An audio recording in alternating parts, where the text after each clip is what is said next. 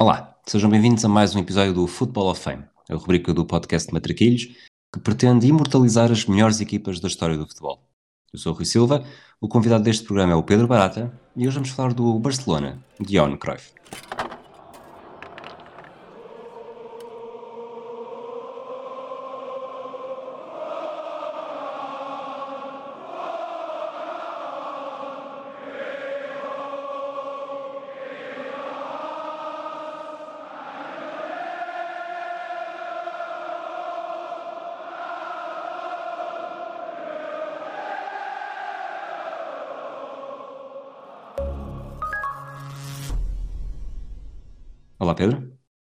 Rui, como estás? Pronto para mais uma grande jornada de discussão futebolística depois do Maradona que nos demorou mais de duas horas. Será-me que hoje vai ser semelhante. Prontíssimo, prontíssimo. E acho que mantemos a fasquia bem elevada, não só a nível de eh, títulos ganhos, como também ao nível de quase dimensão icónica na história do futebol. Acho que uh, seguir a Maradona, uh, perto de Maradona há poucos, e falaremos de, de um deles. Para não perdermos muito tempo e para te lançar também já uma provocação, eu tenho aqui a fazendo a estatística de, de todos os jogadores utilizados nestas oito temporadas de Johan Cruyff no Barcelona. O jogador que esteve presente em mais jogos, eu não vi os minutos, mas tenho a ideia que ele não terá, não terá sido aquele com mais minutos, mas com mais jogos é o Amor com 350. Eh, pergunto se, esta, se este Barcelona de Cruyff é, sobretudo, eh, mais do que resultados, eh, uma equipa romântica. É muito interessante estar a falar disso, porque quando já horas antes de nós gravarmos, eu estava um pouco a, a rever mentalmente as conclusões que tinha tirado após entrar dentro do Barcelona do Cruyff, eu estava a pensar que eu, no final de rever as épocas, eu colocava muitos mas. Colocava muito. Uh, deveria ter ganho por maior margem, deveria ter ganho mais títulos, uma certa desilusão, e, e, e eu dei por mim a pensar como é que é possível uh, eu ter essa sensação. Estamos a falar da equipa que inaugura o Barça moderno, de, uma, de um super conjunto que ganhou, que ganhou tudo. E eu acho que se deve justamente que, que tu dizes é que esta equipa, tendo ganho muitíssimo, obviamente, desde logo quatro ligas e, uma, e, uma, e, e ter-se sagrado também campeã europeia, é muito mais do que isso, é muito mais do que os títulos que ganha, mas também o estatuto que dá ao clube e como agarra num clube deprimido e o transporta para uma dimensão que o leva depois a tornar-se, eu diria, o clube mais bem sucedido dos 25 anos pós Cruyff. Portanto, sim, é uma história de amor, porque mais do que aquilo que consegue, eh, em termos palpáveis, ganhar, consegue, em termos espirituais, eh, inspirar, faça plenasmo, eh, um clube a dar o salto de qualidade que ele poderia dar, a ser a melhor versão do Barça que o Barça poderia ser. Muito bem, ainda bem que, que acordas bem. Tu falaste no mas, eh, curiosamente eu fui mais pelos ses, eh, porque, okay. Eh, sobretudo nas ligas, não é? E nas ligas e na taça dos campeões europeus, mas já, já lá iremos, há sempre aqueles momentos que, que parecem ter caído um pouco do céu, e é claro que as coisas caem do céu também dão muito trabalho, mas parece-me que há pequenos, pequenos momentos na história, quase fazendo aqui a ponte para, para as encruzilhadas do Madriguilhos, outra rubrica, que houve vários momentos em que se a história tivesse sido apenas um bocadinho diferente, provavelmente nós estaríamos aqui a falar sobre, sobre este Barcelona. Uh, avançando para, para a primeira temporada, a forma como o Cruyff chega em, em 1988, uh, provavelmente, e fazendo já também depois a análise para os oito anos, parece-me que toda esta, toda esta narrativa do Barcelona de Cruyff é muito linear. Linear no sentido de uh, chega num período mau, e progressivamente, e quase consegues fazer um, contar uma história diferente, bastante concreta de época para época, vai subindo, uh, atinge o apogeu, tem ali um momento, uma pequena quebra, volta a subir bastante e depois não acaba tão em baixo como estava no período em que, em que Cruyff chega, mas também não sai, não sai nada bem. Sim, é verdade, e entrando já aqui mais uh, no caso concreto, é um Barcelona que nós, para analisarmos o Barcelona, é que, é que, é que chega Cruyff, temos que nos despir daquilo que nós pensamos que é o Barcelona, para termos um pouco o contexto. Cruyff chega em 1988 ao, ao Banco Colé e, desde a conquista da, da Liga, na altura bicampeonato, em 59-60, portanto, desde 1960 até 1988, uh, passam-se 28 anos e o Barça é campeão duas vezes, em 73-74, com Cruyff como jogador, foi aliás a sua primeira época no clube, e em 84-85, portanto, é um Barça que tem 10 ligas, contra, por exemplo, 23 do, do Real Madrid e 8 do, do Atlético de Bilbao e, do, e 8 do, do, do Atlético de Madrid, um, e é um Barcelona muito mais de taças, habituado a ganhar a taça do Rei, a Supertaça, a taça da Liga, as taças das taças, mas que na competição de regularidade uh, não consegue competir com o Real Madrid e, sobretudo, com a Quinta del Buitre, que viu o seu auge, uh, quando Cruyff chega é, um, é uma Quinta del Buitre tricampeã da Liga Espanhola e que também tinha ganho a Taça UEFA, que era em 85, que era em 86, e é sobretudo um Barça que vive sob o trauma. Já vamos falar uh, do caos, do caos que antecede uh, a chegada de Cruyff, mas é um Barça que sobre o, o trauma de uh, não conseguir ganhar e um trauma que se acentuou com aquela derrota na final da Taça dos Clubes Campeões Europeus em Sevilha contra o Steaua de Bucareste, quando um estádio cheio de uh, catalães, viu a sua equipa cair nos penaltis, pronto, as proezas do aí desconhecido uh, Helmut Dudakam, Uh, e essa derrota uh, colocou o clube na angústia, colocou o clube nessa sensação de uh, nós não conseguimos ganhar nunca nem a Liga, nem aquele troféu que os nossos rivais de Madrid na altura já, já tinham ganho seis vezes, isso leva a chegar a uma temporada 87-88, onde além dos maus resultados e da crise institucional vivida, eh, uma das constantes que em todas as crónicas se leem é um campeonato vazio. Um campeonato uh, sem qualquer esperança, desalentado, e é aqui que uh, se dá o caos institucional que vai permitir o regresso do grande herói do clube. Vamos, antes, antes de irmos ao caos, vamos mostrar que nem era preciso o caos para as coisas estarem mesmo muito mais. Portanto, o Barcelona, portanto, o caos dá-se dá-se ainda antes do final da temporada, mas falando da temporada inteira, o Barcelona foi sexto classificado no campeonato, com 39 pontos, ficou a 23 eh, do Real Madrid, conseguiu apenas 15 vitórias em 38 jornadas, 9 eh, empates, 14 derrotas, 49 golos marcados, 44 sofridos. Eh, no campeonato, como tu dizias, quase sempre deserto, tinha perdido, ou muito longe de estar cheio, tinha perdido com o Atlético Bilbao, o Atlético Madrid, Betis, Osasuna, Sevilha, Valência e Valladolid. Eh, o sexto lugar era a pior classificação desde 65 uhum. e para encontrar lugar pior no campeonato era preciso recuar até 1942. Eh, há aqui uma pequena uma pequena uh, um oásis no deserto que é a participação na Taça do Rei. O Barcelona vence a Taça do Rei e acaba por ser decisivo também para a primeira temporada de, de Cruyff no, no Barcelona como treinador, mas, mas 28 de abril de 1988 acaba por ser aquele, aquele momento, já sem, sem Terry Venables, que tinha sido despedido entretanto uhum. e substituído pelo Luís Aragonês, mas é este momento que calhar assinalávamos como o ponto zero de, da era Cruyff uh, em Barcelona. Sim, exatamente. Na, já bem dentro dessa época quase trágica de que, de que tu falavas, deixa-me só dar-te dois apontamentos em relação ao contexto desportivo. O Barça correu a sério risco de, pela primeira vez na sua história, fora uma temporada ali no final dos anos 50, ficar fora das competições europeias de clubes, não tivesse sido justamente essa essa vitória na, na Taça do Rei e deixa-me dizer-te também que a participação na, na Taça UEFA desse ano também teve um episódio bastante uh, conturbado depois de na,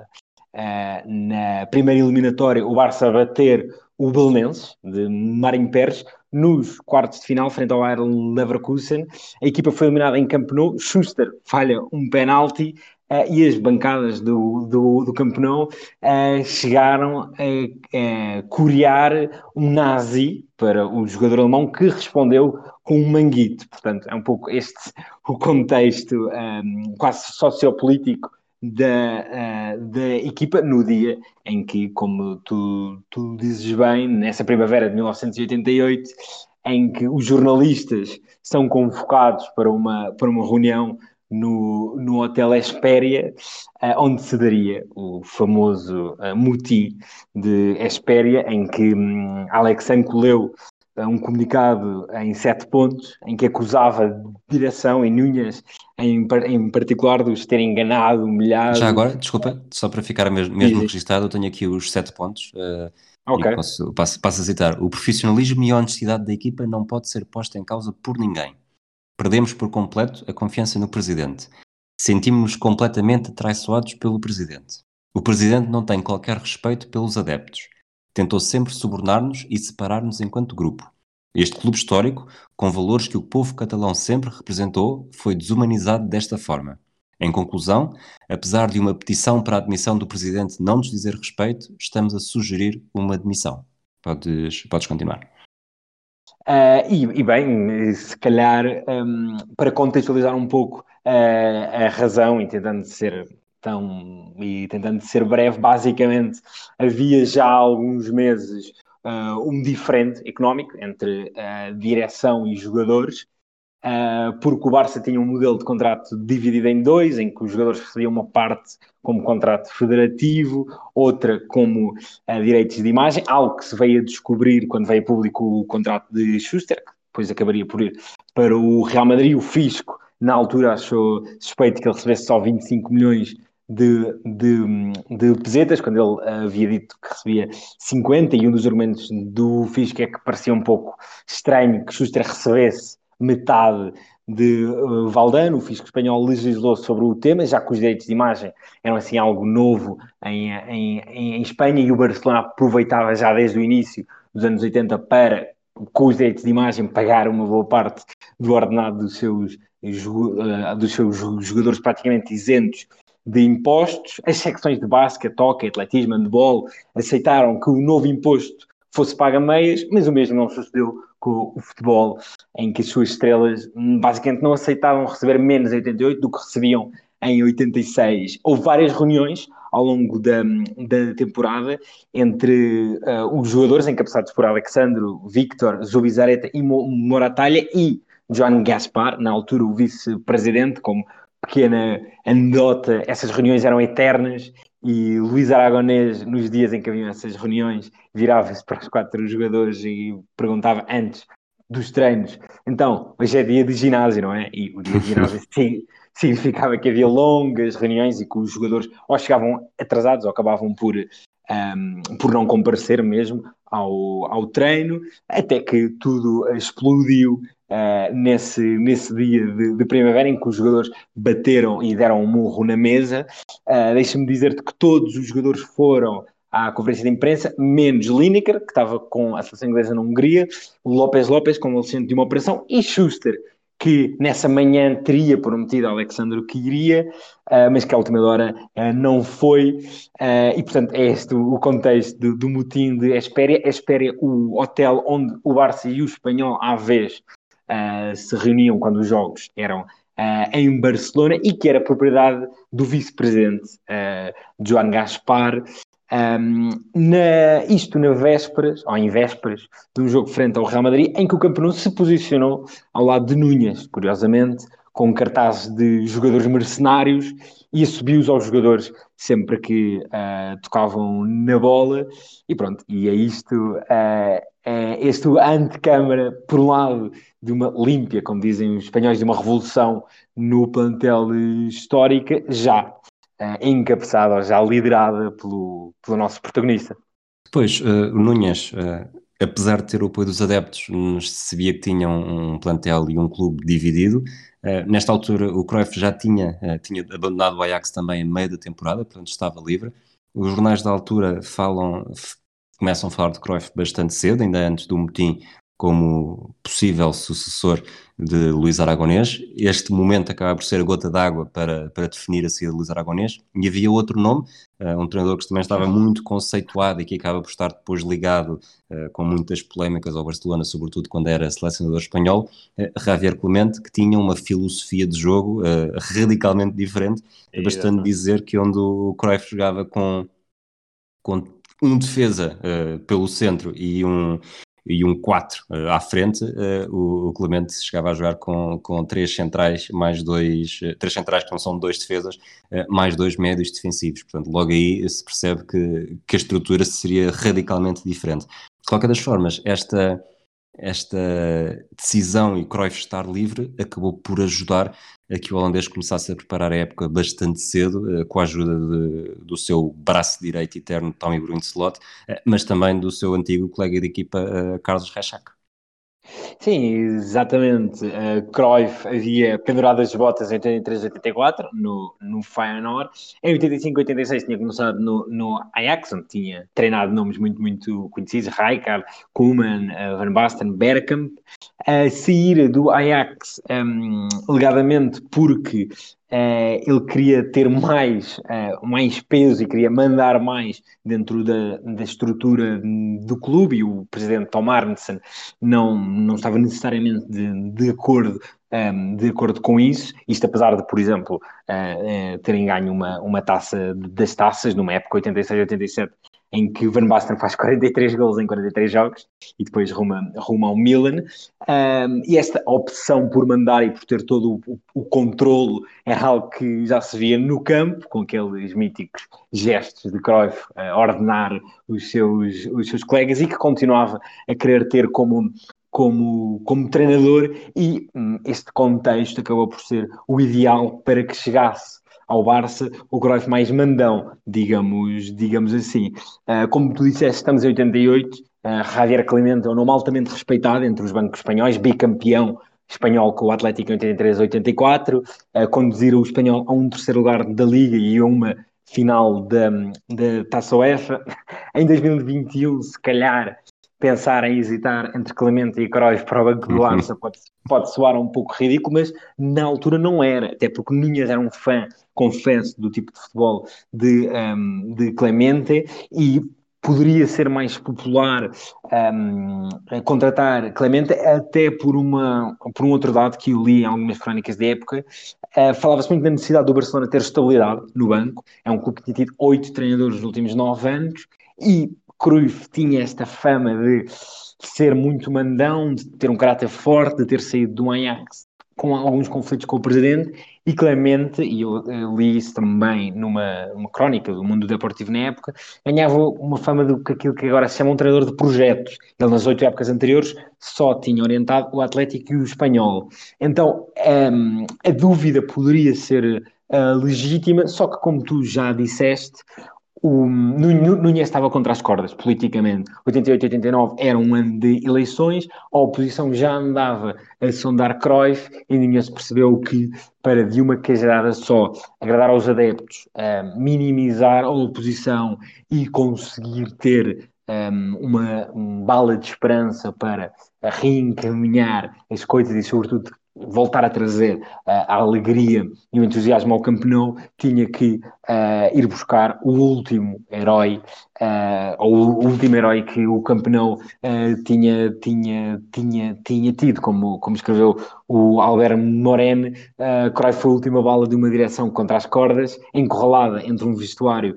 um balneário amutinado e uma aficione que estava claramente seduzida pelo regresso do seu grande herói. Portanto, Cruyff era a tábua de salvação para Cruyff e, para bem de Cruyff, uh, o contexto em que o clube chega, muito carente uh, e uh, com toda, o, toda a necessidade de colocar em marcha uma revolução, deu a Cruyff todos os poderes que ele queria para uh, atuar. E, portanto, deu-se este casamento entre um Barça que precisava de Cruyff e um Cruyff que queria uh, um clube onde pudesse uh, ser o todo, o todo poderoso e ter uma palavra a dizer em toda a reestruturação que o Barça precisava de, de fazer a partir desse ano 1986. É, e de facto há uma grande sangria, eh, não, já se esperava depois do motim, eh, houve uma verdadeira renovação do plantel, saíram 14 jogadores do final da época, apenas 10 se mantiveram, dois deles tinham sido das vozes mais ativas contra Núñez, o capitão Alex Sanco e também o guarda-redes do Bizarreta. Entre saídas, está o destaque da ida de Schuster para o Real Madrid, Victor Munhoz para a Sampdoria, mas uh, recuando aqui ao, Alex Sanko, uh, porque acaba por ser aquele primeiro momento em que havia uma, uma corda a ser esticada com as mãos do Núñez de um lado e as mãos do Cruyff do outro, o presidente cria o capitão na rua e o, e o treinador diz não, uh, ele vai ficar, e portanto foi a primeira vitória política, política de Cruyff. Eh, tanto que na apresentação a 22 de julho, há 30 mil pessoas no, no Camp Nou, Alex Sanco é muito assobiado quando, quando tenta falar. Um, Carrasco e Júlio Alberto, dois dos, dos amotinados que acabam por eh, se manter no plantel, também não têm grande sorte, mas grande parte da ira ia mesmo na direção de Alex Sanco. E Cruyff assume-se também aí perante os adeptos, dá a cara diz que é uma temporada muito importante para o Barcelona e para, para a Catalunha, diz que ficou muito contente por ter visto o presidente a ser aplaudido, mas ficou triste pelos assobios ao capitão que ele próprio uh, tinha eleito. Uh, depois disso também, também precisamos da ajuda do público, temos de olhar para a frente e não para trás. E isto acaba por uh, refletir aqui que Cruyff não só é aglutinador, como impõe essa, essa aglutinação.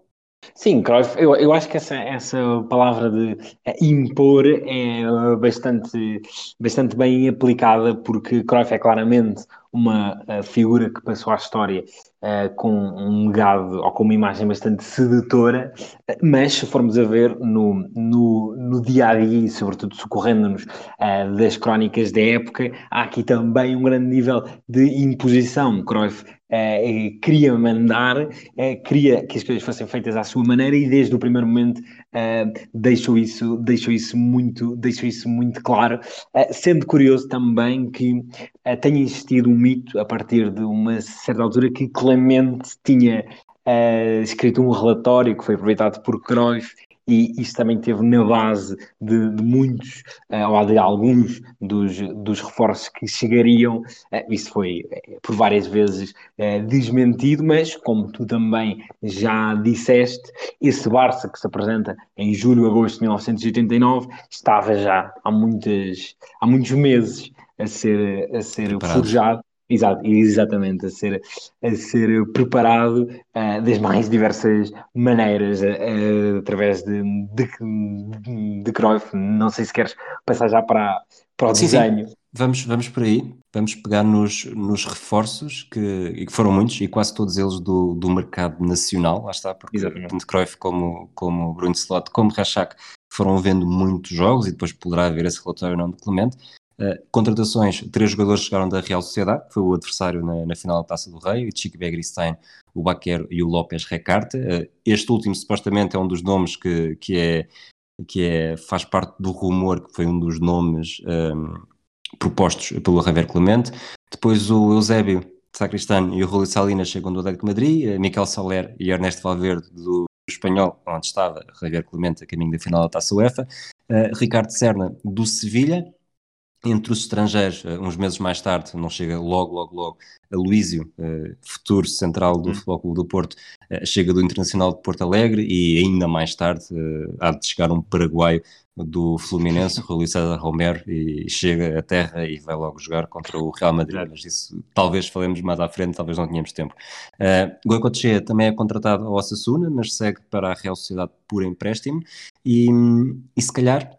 avançamos também já aqui para a época, porque para mim, quando disse aqui há bocado que, que isto era muito linear e em todas as épocas havia claramente um objetivo diferente, este foi o objetivo de, e recuando àquela palavra de há pouco, de imposição de um, de um sistema e de uma ideia. Um, muitos jogos, uh, portanto, o Separação faz 14 jogos em 14 dias na Holanda, uh, sobretudo contra equipas de menor relevo. Um, há um, num dos jogos, o Zubizarreta chega a entrar para jogar em interior esquerdo, uh, para melhorar o jogo de pés, portanto, já aqui se percebia Cruyff tipo, queria um guarda-redes uh, que conseguisse ser também um, um, elemento adicional quando fosse preciso. Contra o e... Velok Eindhoven.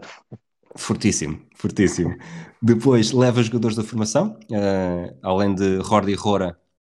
que, que, acaba por ser o jogador que é substituído para entrar o Zubizarreta naquele final. Uh, estão também Luís Milha, Guilherme Amor e José Serer. E, e, o Cruyff tem, uma, tem duas frases que são bastante, bastante interessantes. Uma sobre a sua filosofia de pré-época, eh, quer que todos joguem mecanicamente, Uh, e depois lá está, estes 20 jogos no mês, ele substitui isto, acaba por ser uma substituição dos treinos de conjunto pelos jogos de preparação, porque ele dizia que assim tem sempre 11 a jogar e 11 a ver. E continua: Não quero que os meus jogadores pensem demasiado em campo, porque desta forma dão uma vantagem ao rival. As equipas com personalidade são aquelas em que cada um sabe, de forma automática, o que deve fazer em qualquer circunstância, sem parar para pensar na jogada. Para dar um exemplo, quer que cada um jogue com a bola da mesma forma que conduz um carro, sem parar para pensar no que está a fazer. E de facto, eh, não vamos necessariamente já avançar para, para a temporada em si, mas acaba por ser, tu consegues perceber, eh, até porque nesta altura todos os números eram muito óbvios. O 4 jogava à frente da defesa, eh, o 6 era o, era o vértice ofensivo do meio campo, dos 4 do meio campo, o 10 jogava interior esquerdo, o,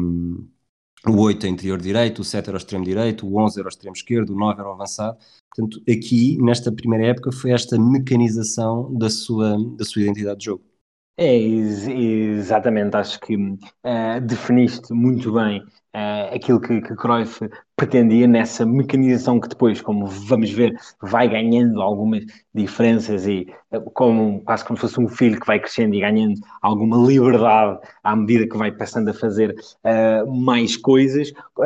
como disseste, Cruyff começou a desenhar o, o, o, o plantel muito, muito cedo, uh, visitou treinos, uh, reuniu-se com técnicos da formação, viajou a Espanha para uh, observar alguns, um, alguns, alguns, alguns jogadores. Deixa-me dizer-te que esses reforços, segundo o mundo deportivo publicou alguns anos depois, julgo que em 93, implicaram um gasto de 2 mil milhões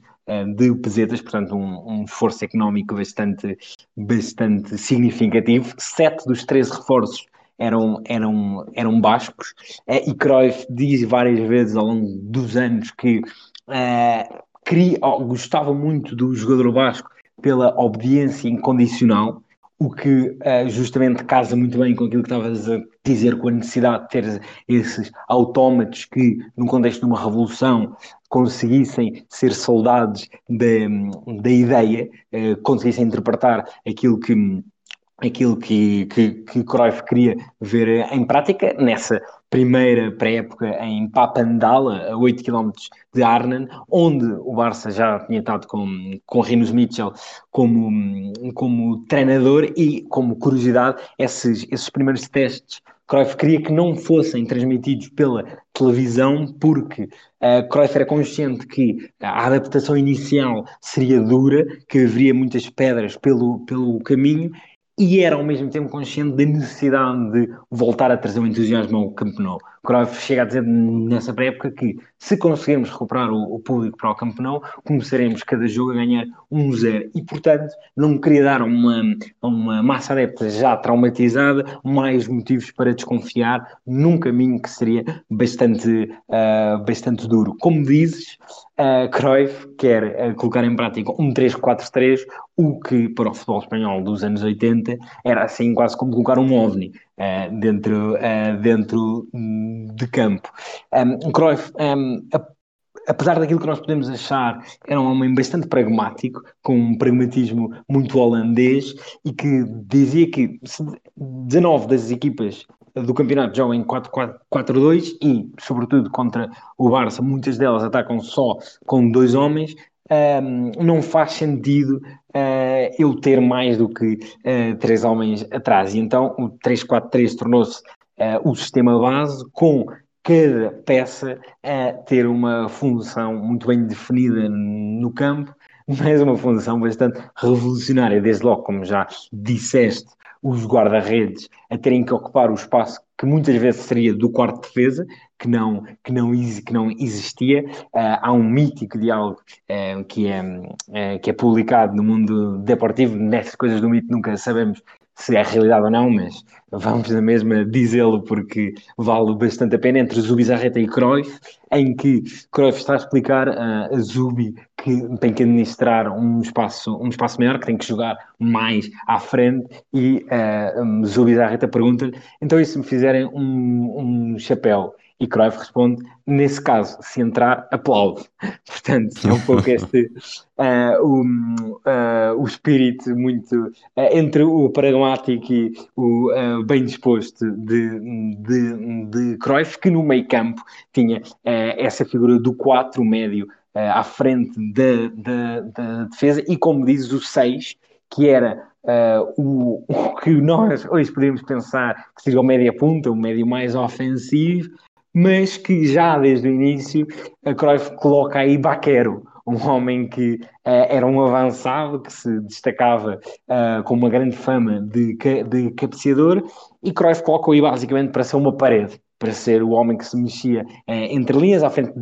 da bola, para oferecer um ponto de apoio aos, aos, colegas, para de primeira colocar de frente para o jogo, quer os, os, os interiores, quer uh, o tal 4, e o Baquero vai ser um homem um, ehm, absolutamente decisivo uh, ao, longo dos, ao longo dos anos em que, em que Cruyff esteve, esteve em Camp Nou. Para terminar, deixa-me dizer-te que Uh, vários jogadores ao longo dessa pré-época expressaram as,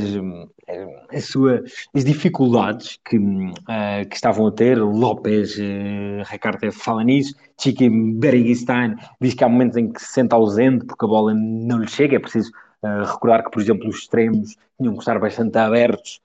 nessa, para, para dar a largura máxima ao campo. E logo desde a pré-época se começa a falar num dos casos, eu diria, que marcam uh, a primeira temporada de, de Cruyff e passo da bola com isto para entrarmos talvez nessa, nos jogos dessa primeira época, dessa 88 ou 89, que é Gary Lineker. Gary Lineker saindo Schuster era a grande estrela internacional deste plantel. É preciso dizer que era o melhor marcador do Mundial, disputado uh, dois, dois anos antes, só que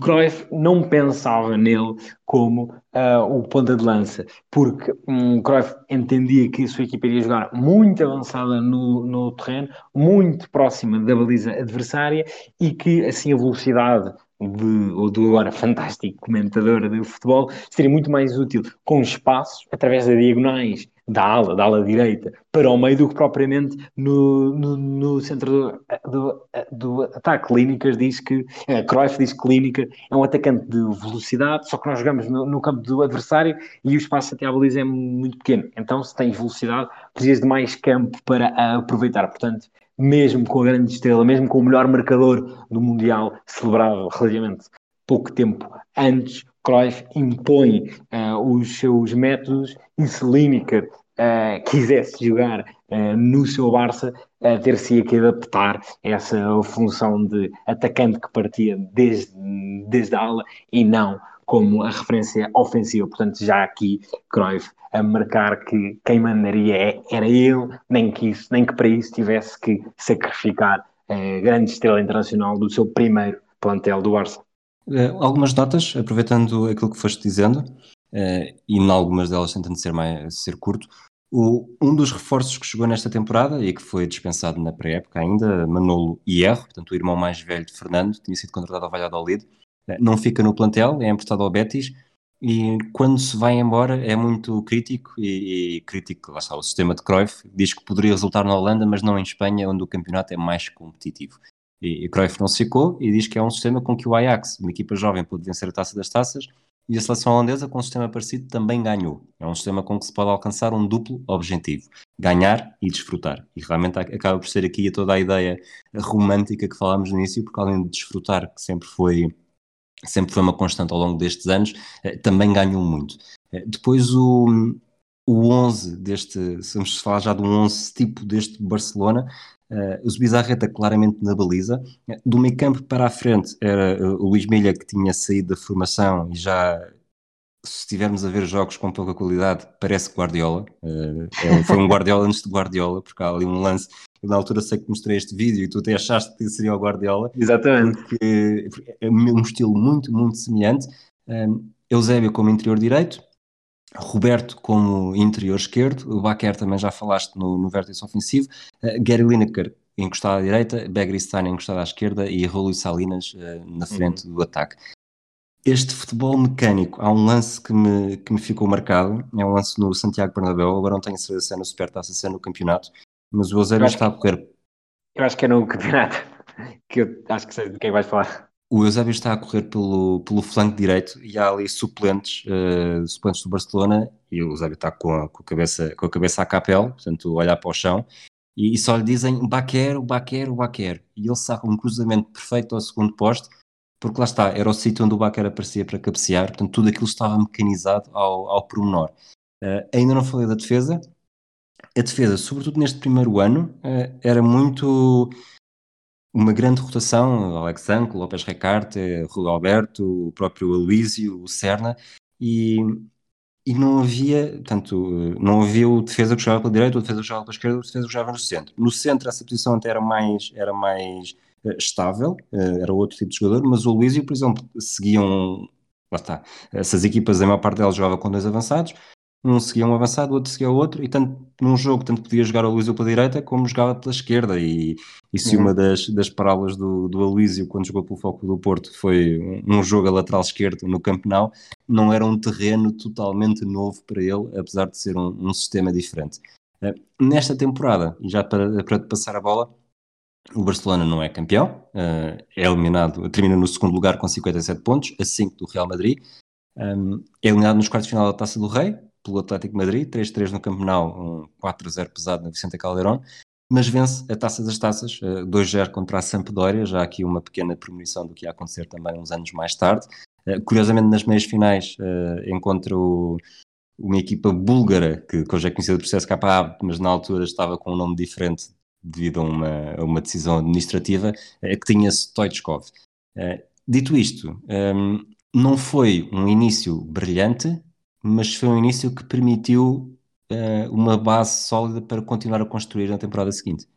Exatamente, tu no início do, do, do, episódio falaste na evolução muito linear deste, deste uh, Barcelona e eu julgo que essa temporada faz jus a isto. É uma temporada em que uh, na Liga o fosso para o Real Madrid é muitíssimo reduzido. O Real Madrid vence a sua, a sua quarta liga seguida, mas o Barça passa de estar a sexta, não sei quantos pontos uh, dos merengues, ficar a segundo a, cinco, a cinco pontos, consegue erguer um troféu e deixa-me dizer-te que eu fiquei agradavelmente surpreendido um, com o primeiro grande teste do, deste,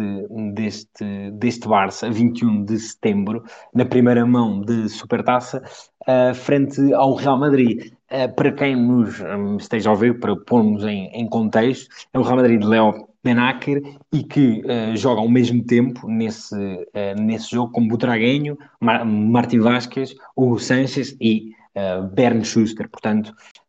quatro craques um, e o Barça, ainda sem nenhum dos dois uh, estrangeiros uh,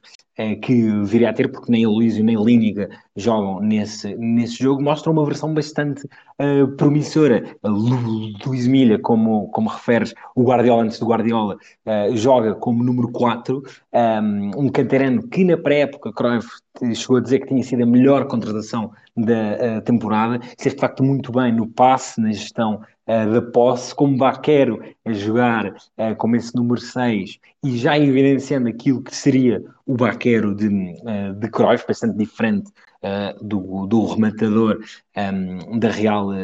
da Real Sociedade. Uh, o Barça, que começa muito bem, o campeonato chega à jornada 7 líder, com 5 vitórias e 2 empates, um, só que perde contra o, o Real Madrid, uh, devido a um gol de, de Guardilho no, no minuto 81. Um Barça que, para dar um pouco a cor para esta ideia de, do crescimento uh, competitivo que teve, o Barça manteve-se competitivo uh, até relativamente à frente no campeonato. A jornada 21 estava somente a dois pontos do, do, do Real Madrid, só que ali em março, abril, uh, o, o Barça acaba por dizer adeus à hipótese de vencer quer o campeonato, quer a taça, porque entre a jornada 22 e 29 empata com o Valência, uh, com o Real, com o Saragossa, com o Valladolid, perde com, com o Osasuna, é também eliminado da Taça do Rei, com uma copiosa derrota por 4-0 frente ao Atlético de Madrid, e como reveres, Uh, eu ia dizer a salvação da temporada, mas acho que não é bem salvação porque acho que ainda não havia assim tanta pressão para um título da primeira temporada, mas eu diria mais a justificação da melhoria da temporada esteve de facto na taça das taças, tu já descreveste uh, o percurso da equipa até se encontrar na, na final a 10 de maio de 89 uh, ah, em Berna, frente a uma Sampdoria que eu acho que em linhas gerais é semelhante à Assembleia uh, do Wembley, de alguns anos depois, Boscov no banco, Mancini, Viali, uh, Cerezo, e nesse jogo, que é, tem importância simbólica ter sido o primeiro título do Barça de Cruyff, uh, o Barça joga com Zubizarreta, atrás, como tu dizes, uh, as mudanças habituais nesse, nesse jogo a Luís, o Alexandre Urbano, depois Milha, Amor, Eusébio, Roberto Fernandes, Chiqui, Lineker e Salinas. Deixa-me dizer-te que também nesse jogo, logo aos 4 minutos, é muito interessante que o primeiro título de Cruyff, o marcador tenha sido aberto com a jogada que talvez Cruyff imaginasse para Lineker se Lineker tivesse ficado mais tempo no Barça, porque Lineker, utilizando a sua velocidade, foge pela direita e cruza para o segundo posto, onde aparece Roberto a desviar para o meio e Salinas faz um zero e depois o triunfo é confirmado pelos dois suplentes num, num golo que uma equipa italiana dos anos 80 sofre uh, da maneira que uma equipa italiana dos anos 80 gostava de marcar, porque é um livre para a Sampdoria, Zubizarreta agarra, passa rapidamente para Miquel Soler, que tinha entrado, que conduz durante várias dezenas de metros e assiste Luís Lopes Recarte, que cinco minutos depois de uh, ter saído do banco, fez o 2-0 final. Era a terceira taça das taças da década para o Barça, um primeiro troféu para o Barça do, do, do Cruyff, a fechar uma temporada em que uh, a defesa do Barça foi a par do Valência, a que menos gols sofreu, na Liga Espanhola, apesar de, um, de ter sido apelidada de defesa Hitchcockiana no início da temporada, pelo suspense que gerava justamente por essa questão contracultural do, desse 3-4-3 no mundo espanhol, do 4-4-2, ainda muito, uh, muito bem organizado, defesas mais, mais férreas, e numa temporada em que Júlio Salinas conseguiu a melhor marca da sua carreira, 26 gols, um pouco justificando a decisão uh, de Cruyff de que ele fosse o principal dianteiro da equipa, e Lineker, uh, por outro lado, teve a sua cifra mais baixa entre 81, 82 e 91, uh, 92, ou seja, até, até antes de ir para o Japão, fez somente uh, 11 gols Uh, e passando teu balde, eu diria que a saída de Lineker em 89-90 abriu uh, a janela, abriu quase o portão. A caixa de Pandora, não é? Exatamente, para o grande crescimento individual que uh, dar-se-ia uh, na antecâmara da segunda temporada de Cruyff. Entramos então em 89-90 e eu começo com uma frase de, de Cruyff. No primeiro ano não podíamos correr o risco de complicar demasiadas coisas. Tínhamos de conseguir implementar um sistema de jogo acima de tudo o resto. Isto fez com que algumas vezes o jogo fosse demasiado estático, mas era inevitável. Queríamos que as posições e o movimento da bola se tornassem mecânicas para todos. Agora, no segundo ano, vamos introduzir elementos novos. O principal será a mobilidade de todos os jogadores nas suas posições. Vão ter liberdade para fugir às marcações e mudando de sítio no campo, sempre e quando haja alguém que ocupe esse espaço vazio. Com isto, conseguiremos que o adversário tenha ainda mais problemas para controlar o nosso jogo. É, fim de citação. Ele diz aqui que vamos, vamos introduzir elementos novos, eh, e os elementos novos, eh, quando são, quando se chamam, além, de, além de, do, dos elementos novos do modelo, não é? Do sistema que, que já com, com essa mobilidade. Além disso, quando chegam jogadores como Ronald Koeman e Michael Laudrup, é um bocado, é um bocado difícil não melhorar. Olha, costuma dizer-se que o futebol é dos jogadores, por muitas, por muitas invenções, entre aspas, que os, hum, que os adeptos façam. Cruyff, que como jogador uh, já, já queria mandar, certamente estaria de acordo com esta frase, que eu vi as incorporações de, de Lineker e de Kuman, eu acho que hum, são um exemplo cabal disso. Uh, para 88 e 89 abriu-se esse, esse portão para o crescimento da equipa, e eu diria sobretudo por duas razões. por um lado, houve uma ampliação do número de estrangeiros por equipa, passam de 2 para 3, e Lineker abandona, uh, abandona Campeonato rumo um, ao Tottenham, um, com um Cruyff a, a dar a justificação de que uh, o Barça jogava de, de maneira diferente e entre mudar tudo ou mudar, ou mudar Lineker, optei pela segunda opção. Uh, e acabo a citação. E, portanto, havia um estrangeiro só, Aloísio, e o Barça poderia contratar dois e contrata Kuman eh, e Laudrup que elevam muitíssimo o teto eh, individual da equipa e ajudam a equipará-lo um, ehm, àquele Barça todo, àquele Real Madrid, perdão, todo poderoso de, sob o ponto de vista individual de que nós tínhamos falado para contextualizar um pouco que era cada um, Kuman chegou com 26 anos, plenamente consolidado no futebol holandês, titular na Holanda campeã da Europa em 88, titular no PSV, que venceu a taça dos clubes campeões europeus também contra o uh, Benfica. Kuman veio para, para jogar, eu não, bem, eu diria como central, sendo que este central tem que ter umas, umas certas aspas, porque, um, ehm, porque Kuman Uh, porque Cruyff contrata Koeman para central, mas não para ele defender, uh, mas sim para utilizar toda a sua capacidade como lançador e organizador. Koeman é dotado de um passo longo absolutamente fantástico, um passo longo e um remate absolutamente fantástico, certamente um dos melhores da história do, do futebol. Vale a pena ver jogos deste Barça para ver Koeman a deambular pelo, pelo campo com o seu corpo às vezes não muito atlético, mas com uma capacidade de bater na bola e colocá-la à, à, distância absolutamente, um, absolutamente fantástica. Uh, e não era muito habitual colocar, uh, utilizar as vagas de estrangeiros para colocar jogadores, para contratar jogadores de linhas mais recuadas, mas Cruyff tinha a certeza que tinha que melhorar naquilo que hoje nós chamamos a saída de bola uh, e foi isso que como lhe deu uma saída muito limpa e também capacidade de lançar uh, à distância, sendo que essa saída de bola melhoraria alguns meses depois, um, com a introdução de um menino que em 88, 89, que em 89, 90, perdão, ainda não estava na equipa principal, mas lá chegaremos certamente. Laudrup, um ano mais novo, com 25 anos, chegou após várias temporadas uh, em Itália, num, no Calcio, acho que poderia chamá-lo Calcio das, das Estrelas, dominado por Maradona, jogou primeiro na Lazio e depois na, na Juve o seu talento era evidente, mas até nas crónicas da época há uma sensação que o dinamarquês chegava um pouco de costas voltadas para,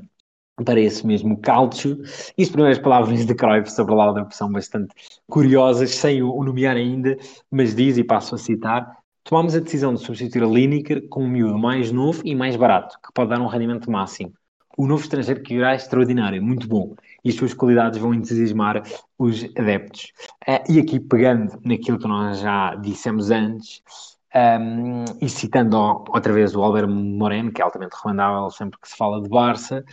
uh, Cruyff procurava, nesta segunda temporada, a mobilidade e o intercâmbio de posições. Aprendido do abecedário, era um momento de enriquecer a linguagem e acaba a citação do Albert, e Cruyff e Laudrup permitiu justamente a Cruyff aumentar esse teto da equipa. Cruyff coloca-o como uh, falso 9, dando-lhe muita liberdade para ocupar outras zonas do, do terreno, para recuar no campo, para utilizar toda a sua visão de jogo e permitindo as tais diagonais dos, dos, dos extremos, da direita e e da esquerda para o meio e a chegada de elementos mais recuados. Portanto, uh, deu um, um aumento de mobilidade e de fluidez um, a todo o ataque que uh, faz com que o Barça de Cruyff passe a ter, passe a ter um jogo uh, muito mais sedutor e muito mais apelativo para esta temporada uh, 89-90 que, e passando a bola,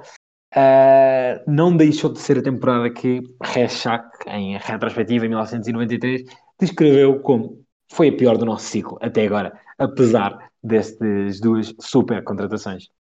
Sabes que eu tenho, tenho umas, uns mixed feelings em relação a esta temporada, porque hum, os primeiros jogos com Kuman, Kuman surge a jogar na posição 4.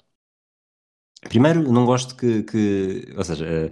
eh, não sei se sentiste isso, mas esta época, apesar dos grandes talentos individuais, eh, também é a época em que o, o sistema começou a ficar um pouco refém das suas, dos seus talentos individuais. Uh, e percebe-se logo a partir do momento em que o Kuman, nem sempre jogando na posição 4, uh, joga sempre com o número 4. Portanto, vai, vamos, vamos detropando aqui um bocadinho as coisas. Depois, o, quando, quando o Cruyff chega, é o Lineker quem encostado à direita, uh, para o Rui Salinas jogar no meio, agora chega Laudrup e o Rui Salinas é encostado à direita, com o Begristein na esquerda. Um, o Barça não faz de facto uma, uma grande temporada, termina na terceira posição, 11 pontos do Real Madrid, uh, perde a Supertaça Europeia contra o Milan, uh, um no Camp Nou, uh, 1-0 em Milão, e não faz um jogo. Eu acho que nestes, nestes jogos com o Milan percebe-se claramente que não que lhe falta qualquer coisa ainda, sobretudo para, para estes jogos de elite. É eliminado pelo Anderlecht na segunda mão da Taça das Taças, eliminado no prolongamento no Camp Nou, vence a Taça do Rei contra o Real Madrid, e eu acho que este aqui acaba por ser um momento.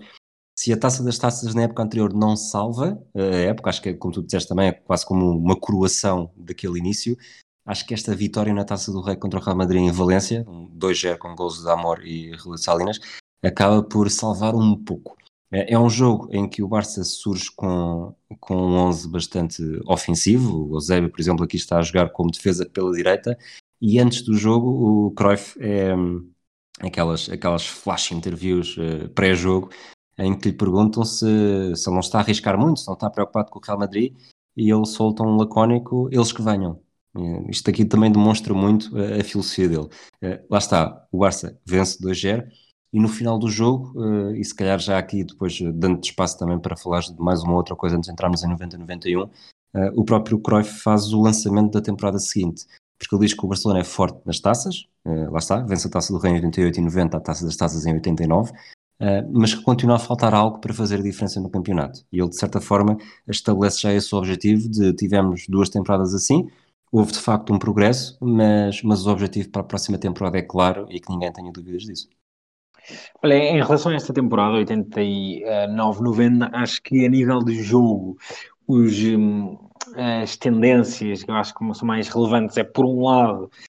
uma menor solidez defensiva, que fica patente logo desde o início, né? nas primeiras oito jornadas, o Barça perde com o Valladolid, Oviedo, Mallorca, sofre nove golos nesses, uh, nessas primeiras oito jornadas, e por outro lado,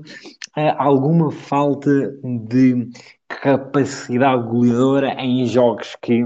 um, que complicavam a, a, a, que se complicavam à equipa e a Rechak uh, também uh, falaria disso, que a equipa muitas vezes ou ou então uh, fazia exibições fazia exibições muito pobres no campeonato e a equipa ficou, ficou mais longe do que, do que tinha ficado na, na temporada anterior. Na taça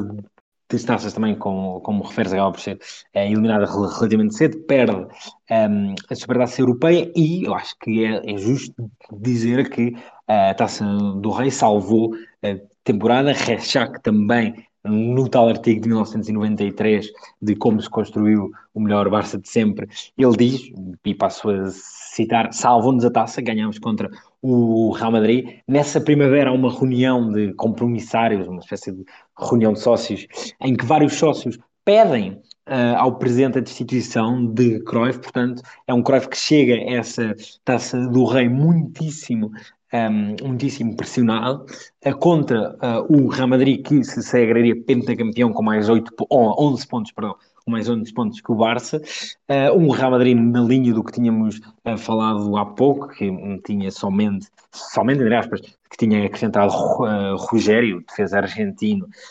companheiro de batalhas de Maradona, também campeão do mundo, e que o Barça, como bem referiste, ganha por 2-0 em mais uma final, ou oh, já numa primeira final, onde os tiros de fora da área de Kuman ajudam a desbloquear, porque um zero uh, aos 68 surge num remate forte de Kuman que o Buio defende para a frente, Chiqui uh, apanha o ressalto e acaba por assistir a Amor que de cabeça marca e depois marca Salinas que volta a marcar numa final, uh, mas nessa temporada em que se escreveu também bastante sobre a falta de golo da equipa, talvez porque o melhor marcador foi Kuman, que fez uh, eh, 19 gols, os primeiros 19 dos 87 que marcaria uh, pelo Barça, mas claramente uma temporada em que, se não fosse a Taça do Rei, teria uh, tido um claro, um, um, claro, uma nota claramente amarga uh, e que para 90 e 91 acho que o único caminho possível era vencer a Liga e sobretudo evitar que o Real Madrid ganhasse uma sexta Liga consecutiva. Depois, nessa essa temporada, 90-91, temos, um, temos mais um reforço que deturpa aquela lógica das posições, porque só estou aqui a bater outra vez na mesma tecla, mas depois de ver muitos jogos em 88 e 89 em que tudo aquilo era mecânico, quase não era preciso, porque já sabias que era sempre o mesmo, depois chegar a começar a haver uma, uma diferença já, esse, esse individualismo numérico em que Stoichkov é contratado, começa a jogar com o 8, como sempre, eh, é a contratação mais, mais importante, ele que aproveita a saída de...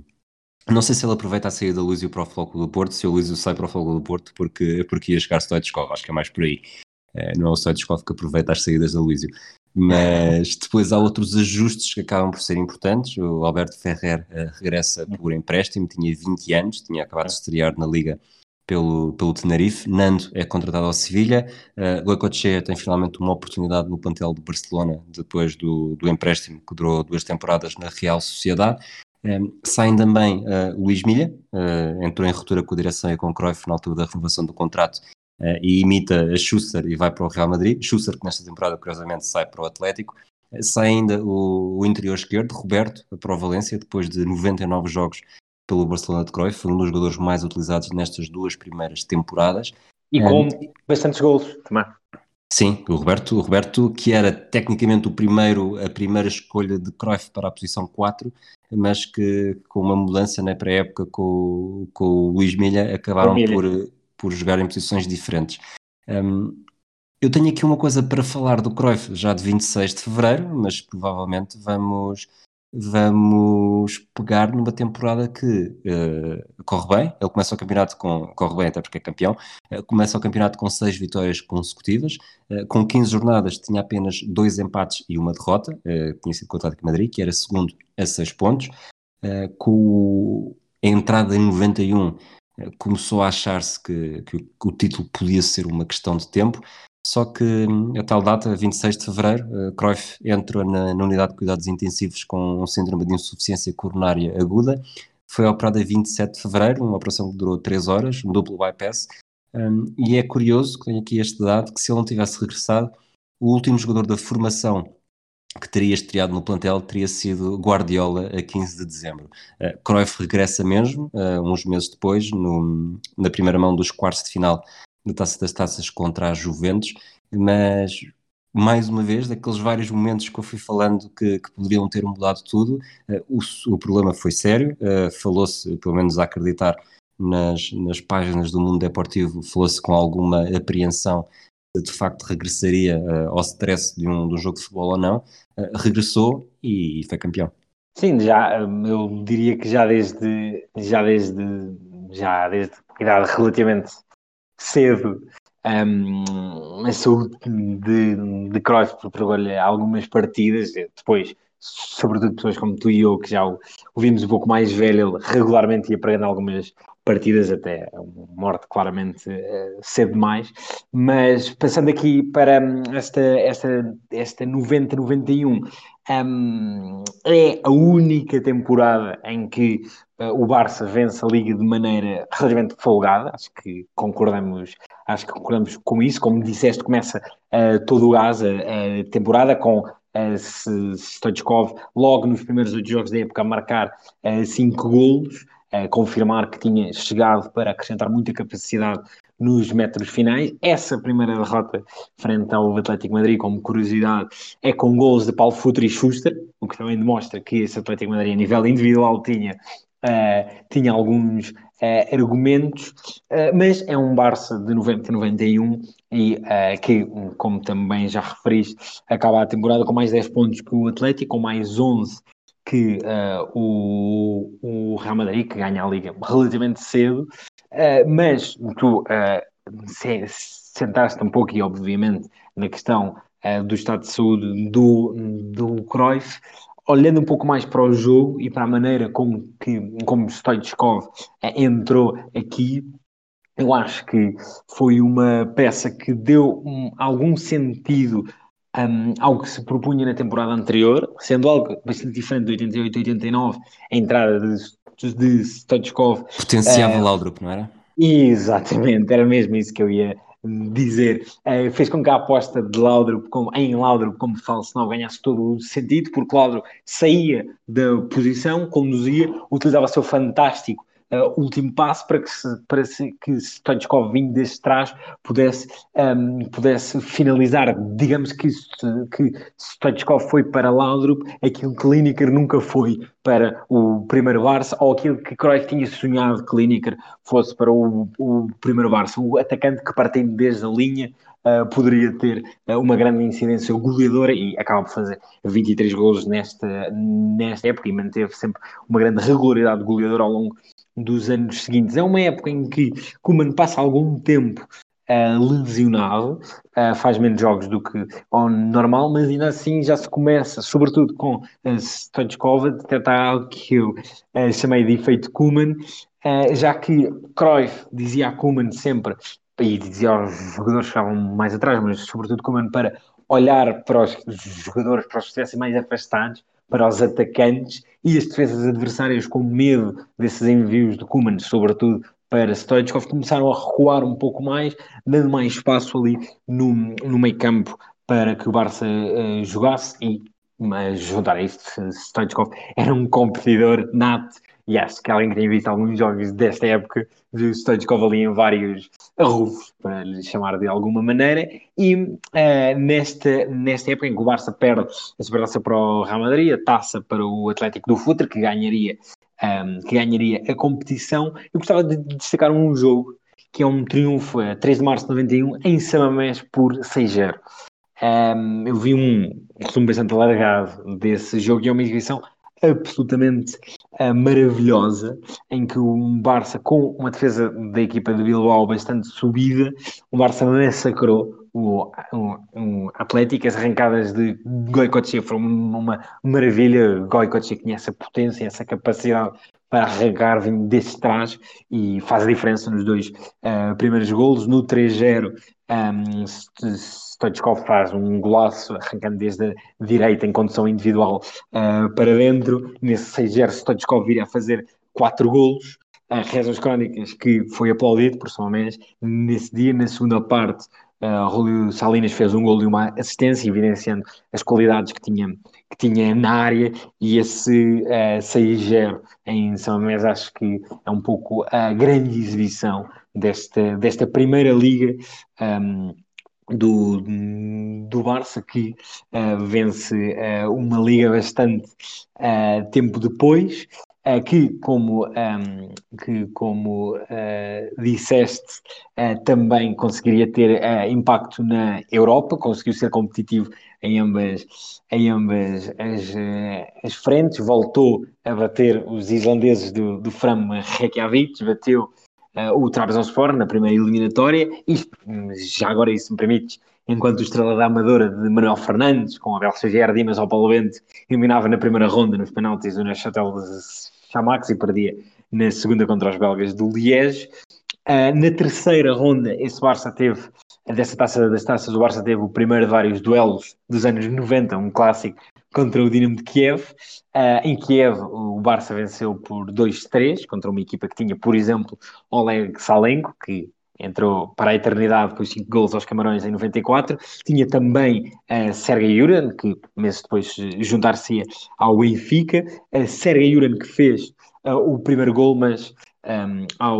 aos 90 Yuran, um, Amor, perdão, fez um igual uh, e deu a passagem às meias finais contra uh, Juve de Baggio, que seria o melhor marcador da, da, da prova, mas que acabaria por acabar nessa época seria apenas no uh, sétimo lugar. Uh, o Barça superou também a uh, Juve em Camp Nou de, de Stoichkov e um gol de Goicoechea que fez uma temporada fantástica, só que na final, e eu passo a bola com isto, uh, uma derrota contra o United de Ferguson, com Mark Hughes, o ex-jogador do Barça, a fazer dois gols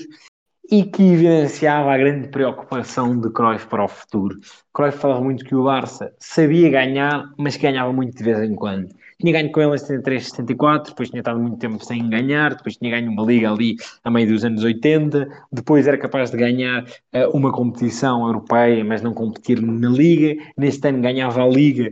uh, e já com a liga ganha a paradeira a final da taça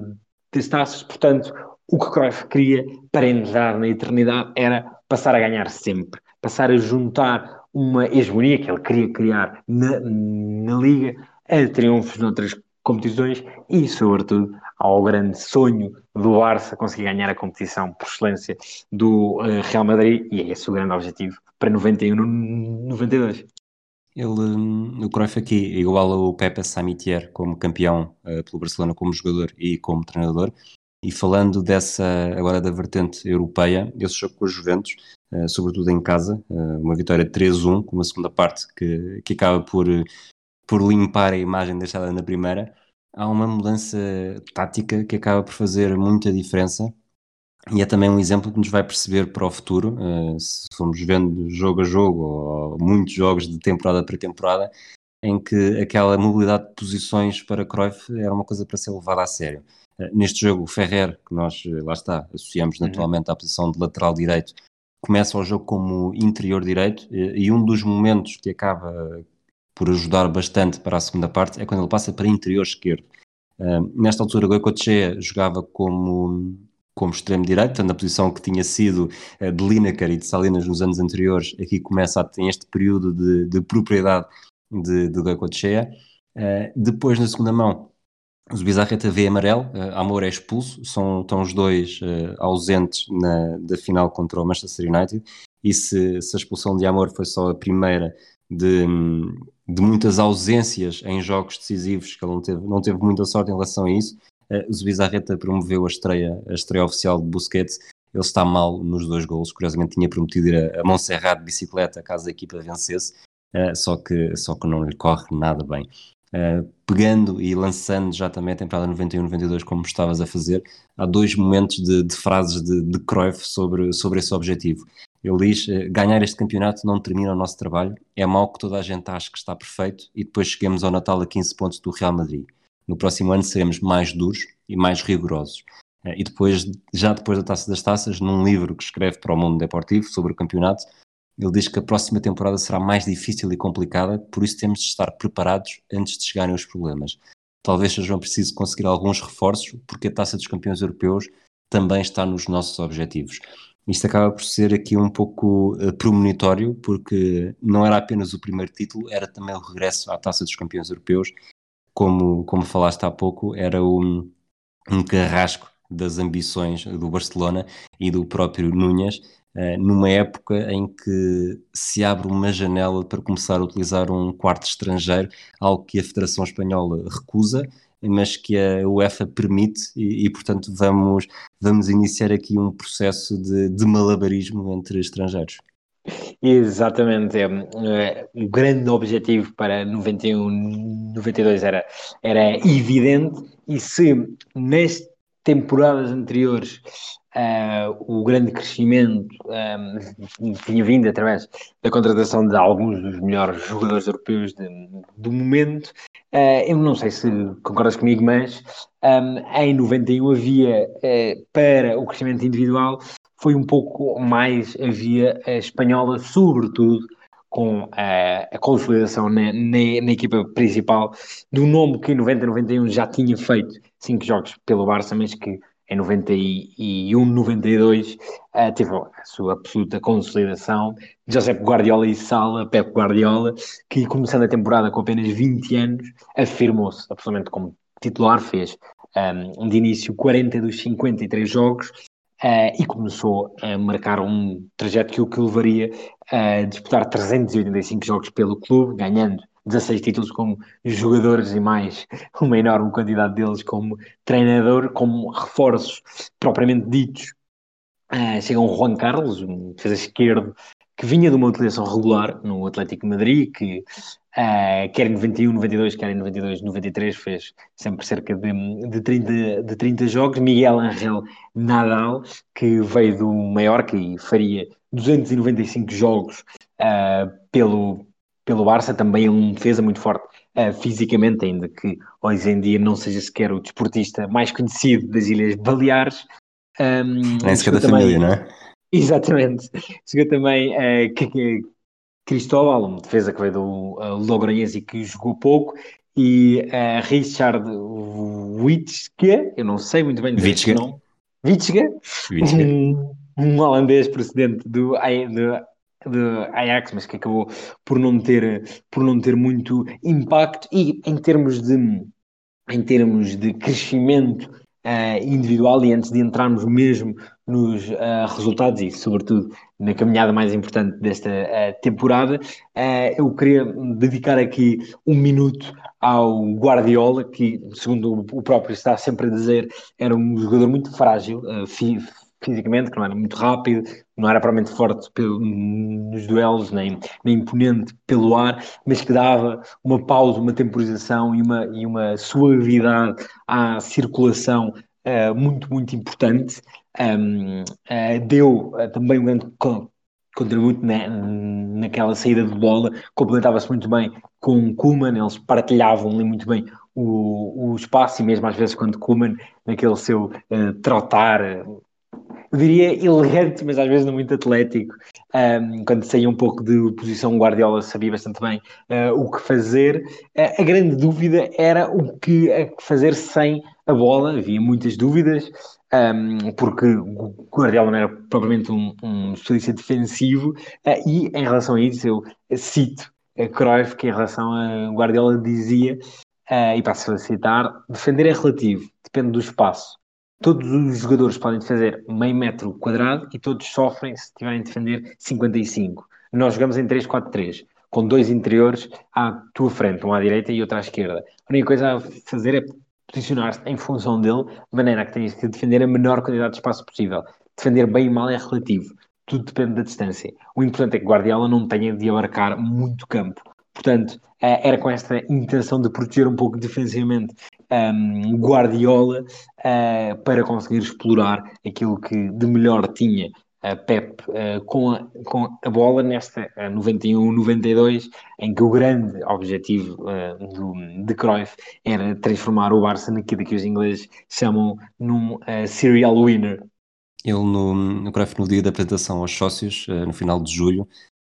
pegando nesse serial winner, diz: no horizonte há algo muito bonito que pode ser a taça dos campeões europeus mas não devemos ficar obcecados por isso. A Copa da Europa ganha-se em maio e estamos em julho. Se lá chegarmos, será muito bem-vinda. Nessas contratações, eu acho que o, o Vitska, como quarto estrangeiro, é capaz de ser o tipo de jogador perfeito para ser um quarto estrangeiro, porque não, não levantava muitas ondas e, e chegava.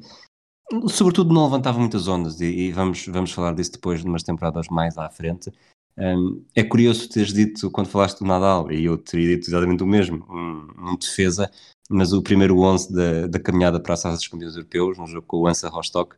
começou com, com Zubizarreta na baliza, uma linha de três com Ferrer, Kuman e Juan Carlos, Guardiola como, como vértice, vértice recuado, Eusébio interior direito, Vitska interior esquerdo, Nadal uh, a 10, na posição de, de Baquer, Goicoechea na direita, Laudrup no meio e Stoichkov na esquerda. Portanto, Nadal, acreditem, se, se, se tem memória disso é uma coisa, se não tem memória vão ficar espantados com, com a quantidade de tempo que Nadal demorou até a jogar de facto a defesa, como nos lembramos dele já no final da década de 90 e no início do século XXI. Uh, eh, sendo a Taça dos Campeões Europeus o grande objetivo, a, a, guerra entre Cruyff e Núñez, provavelmente durante toda esta temporada, ganhou um, ganhou um, um novo ritmo que, que, provavelmente nunca tinha acontecido até então. Uh, outubro é um mês muito, muito mau e tudo poderia ter ficado pior ainda se na eliminatória com o Kaiserslautern, mas isso já, já te dou a palavra para falar também sobre isso. Uh, Cruyff pede mais controlo uh, a Núñez, pede um, sobretudo um manager, uh, Núñez recusa, mete na linha, e nesta, nesta altura Cruyff estava a perder alguma margem de manobra porque tinha sofrido três derrotas e 10 golos nos primeiros seis jogos do campeonato. Estava no 13 lugar, a 7 pontos do líder Atlético Madrid, a 6 do Real Madrid, e, e, esta eliminatória com o Kaiserslautern que, que esteve, esteve perto de marcar, uh, lá está, um daqueles ses, uh, daqueles momentos que, que, poderia ter sido tudo diferente com, com uma bola uh, a 12 segundos dos 90 se, se não tivesse acontecido desta forma. Sem dúvida, nessa, nessa segunda eliminatória da Taça dos Clubes Campeões Europeus, na primeira mão, uh, um bis de Chiqui Begerinstein uh, encaminhou a eliminatória, mas na segunda mão foi tudo muito diferente. Na Alemanha, o Barça encontrou um ambiente uh, muito quente e a equipa da casa criou mesmo ocasiões para golear um, Demirotic uh, empatou a eliminatória com gols aos 35 e aos 49, ambos após cantos, uh, num zero, pelo menos a mim me parece-me que há falta evidente sobre Zubizarreta, e depois no, no 2-0 uma grande passividade da defesa Colé, depois aos 76 Uh, num lance em que Guardiola não, não, não se consegue impor também ali no duelo, um, a equipa alemã transita muito rapidamente para o ataque, aproveitando logicamente as, a desproteção que muitas vezes o Barça tinha um, quando perdia a bola e o jovem Bjarne Goldbeck uh, marcou uh, com um remate cruzado aquele que parecia ser o gol mais importante da sua carreira, com o público local absolutamente em delírio. Um, e aos 90, um livre de Kuman do meio campo, coloca a bola na cabeça de Baquero, que voltou aos seus tempos de avançado basco, é cabeceador e deu a passagem um, ao Barça no momento, uh, nem, no momento Iniesta dessa, desta caminhada, ou melhor, Iniesta em 2009 seria o momento vaquero uh, para, para uh, conseguir a que seria então a terceira, uh, a terceira Copa da Europa do, do Barça. E deixa-me dar-te aqui um, um, apontamento sobre esta passagem. Não deixa de ser curioso que, e também para às vezes tirarmos alguns, alguns dogmatismos, que o Barça de Cruyff hoje reduto espiritual do futebol de toque, de circulação, só tenha conseguido ser campeão europeu graças a um golo que surge ao minuto 90, de uma bola despejada para a área, onde o avançado Basco aparece a elevar-se de cabeça e a, a cabecear uma bola que uh, até o guarda-redes parece-me ser um pouco mal batido. Um, e os narradores uh, na televisão catalã, onde uh, eu acompanhei esse jogo, começaram a gritar. Al miracolo ça fait possible, um, um milagre uh, foi uh, possível, mas também pegando nas palavras de uh, Rechak alguns anos depois e uh, dando continuidade aos, aos X de que tu falavas, Rechak dizia, passo a citar numa tradução, numa citação livre, Johan teve sempre a deusa da fortuna consigo, portanto um, é fundamental ter essa, essa sorte para vencer e o Barça mais que nunca uh, teve neste uh, neste, nesta eliminatória que uh, permitiu à equipa aceder à primeira fase de grupos da história da competição. Exatamente, com, com o Benfica, Sparta de Praga e Dinamo de Kiev. E aqui uh, eu não, não, não, vou estar sempre a bater na mesma tecla, mas lá está, a evolução de, de Cruyff acaba por, ser, acaba por ser isso mesmo, porque ele quando chega a Espanha como treinador repara que há aquele padrão de, das equipas jogarem 4-4-2 e cria também um sistema uh, com base nisso, mas, mas quando os jogos aumentavam de dificuldade, uh, nem sempre foi irredutível no seu, no seu modelo. E aqui é o primeiro jogo que eu vi, não fui vendo jogo a jogo todos os jogos destas primeiras quatro temporadas, mas há um jogo na luz com o Benfica, em, julgo que é em dezembro já, em que o Cruyff diz que a batalha... De dezembro. 11 de dezembro. 11 de dezembro de 91 Cruyff diz que a batalha no meio campo será mais importante do que nunca e acaba por jogar com o meio campo um pouco reforçado com Koeman e Guardiola à frente de uma linha de três, uh, com Eusébio pela direita, isto já no meio campo, Eusébio pela direita, Vitska pela esquerda e Baquero, Laudrup e Stoichkov no ataque. Portanto, notei aqui uh, neste jogo na luz, uh, que estamos a falar do Benfica, que tinha sido, tinha ido a duas finais europeias nos, nos três anos anteriores, portanto tinha, tinha mais cartel ainda do que o Barcelona na Taça dos Campeões Europeus e notei aqui algum, alguma cautela e depois o 0-0 acaba por provar isso mesmo também. Continuando nestas deslocações, uh, se, se na Luz fez isto, em Praga faz, uma, faz um, comentário, uma declaração sobre o, sobre o sistema e com, com quantas defesas joga, que é também muito interessante e que demonstra um pouco a sua filosofia. Ele diz: se jogas com quatro defesas, existe maior probabilidade de que um avançado te supere porque estão todos com confiança que sobrará um colega. Se jogas com menos defesas, tens de estar mais atentos para não cometer nenhum erro. Portanto, isto acaba por ser aquele. Tu há bocado disseste que era a defesa de suspense, acho que foi essa a expressão que utilizaste, uh, provavelmente Sim. também é Hitchcockiana. Hitchcockiana, exato. E, e de facto, ele a jogar com 13, o que ele está a querer dizer é que com 13 os jogadores não têm margem de erro, portanto estão obrigados a estar mais concentrados, diminui a possibilidade de terem alguma, alguma desconcentração. E acaba por ser isso que, que marca também uh, todo este início de, de Cruyff, e já vamos na, na, quarta temporada no Barcelona. Sim, exatamente. Eu acho que, é, como tu referes, à medida que as temporadas vão passando, é, ganha-se, o, o Barça ganha variantes, perde aquela, aquela pureza inicial da, da primeira pré-temporada na Holanda, mas também porque o futebol é dos jogadores e uh, o Cruyff tem que se ir adaptando a jogadores que evidentemente aumentavam o teto da equipa e também um, diferentes desafios que vão sendo uh, colocados à, à, equipa. Neste ano um, esta fase de grupos, como uh, tu, tu referes, acaba por ser, um, acaba por ser superada um, muito graças ali a uma dupla vitória contra o Dinamo de, de, de Kiev, um 0-2 em Kiev com gols de Stoichkov e Salinas e um 3-0 em Barcelona com um bis de Stoichkov e um gol de uh, Salinas, deixando o Barça para o último mês e meio da temporada com duas missões. Por um lado, conquistar o inédito uh, triunfo europeu e, por outro lado, conquistar a supremacia uh, interna, que também nós estamos a, a, deixar à parte, mas a liga desta temporada é, é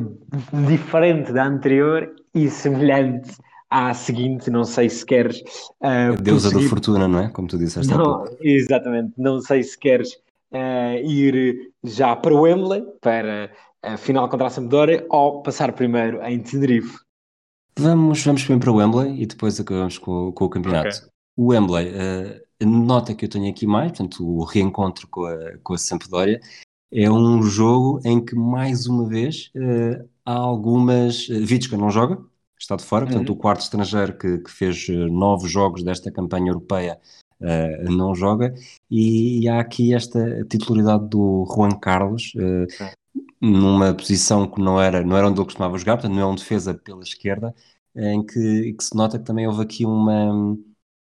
uma adaptação à Sampdoria por culpa de Lombardo. Lombardo era um dos maiores desequilibradores da Sampdoria e Cruyff soube interpretar isso e na altura de, de, lançar a equipa eh, foi não se importou de se desviar um bocadinho umas linhas do seu, da sua trajetória para garantir essa, essa uhum. anulação de, de um ponto forte do, dos italianos. Sim, é uma, uma final em que o Barça transportava logicamente uh, os traumas, uh, to, todos os traumas que tinha uh, associados à competição, quer à final dos anos 60 contra o Benfica, quer à final perdida em, em, em Sevilha, que ainda estava bastante fresca na memória. Um, um Barça que, uh, para este jogo, que acaba por ser o, o pináculo de, de Cruyff, não a nível de qualidade de jogo, e provavelmente iremos Uh, depois a outros jogos que terão sido mais entusiasmantes, mas sim por ter dado esta, esta primeira um, Copa da Europa ao, ao clube, uh, começa uh, com essa entrada de Juan Carlos, que foi acompanhado na baliza por uh, Zubi Zarreta, depois Kuman, Ferrer, Nando Munhoz, Pepe Eusébio Baquero, uh, Salinas Laudrup Stoichkov. é uma final em que a primeira parte é muito, é muito fechada, Uh, ainda que o primeiro sinal de perigo uh, seja uma premonição do que viria, porque o primeiro é remate perigoso é de, é de Kuman para a defesa do guarda-redes italiano Pagliuca, mas na primeira parte há poucas oportunidades de golo, há, bastante, uh, há bastantes cautelas.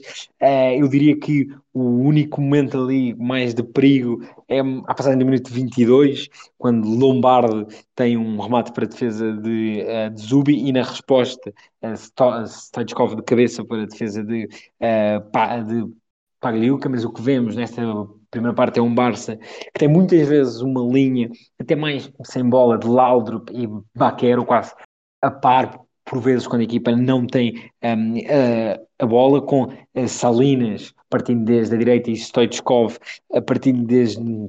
desde da esquerda, mas são evidentes com bola os automatismos que o Barça quer uh, colocar uh, em jogo, por exemplo, quem veja esta, esta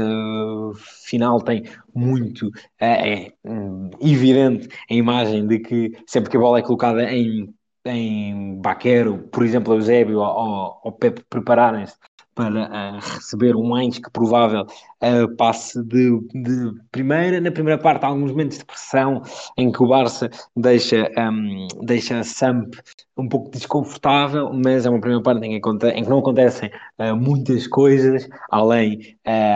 da evidente pinta de craque que Mancini tinha como jogador uhum. e, também, e também a grande pinta que Uh, o já muito veterano Cerezo tinha nesse, nesse jogo, mas na primeira parte acabam por acontecer poucas coisas, acaba por uh, ser uma final, como são muitas destas primeiras partes das uh, finais, com, e eu queria destacar isto, um Ferrer que está muito bem, sobretudo a policiar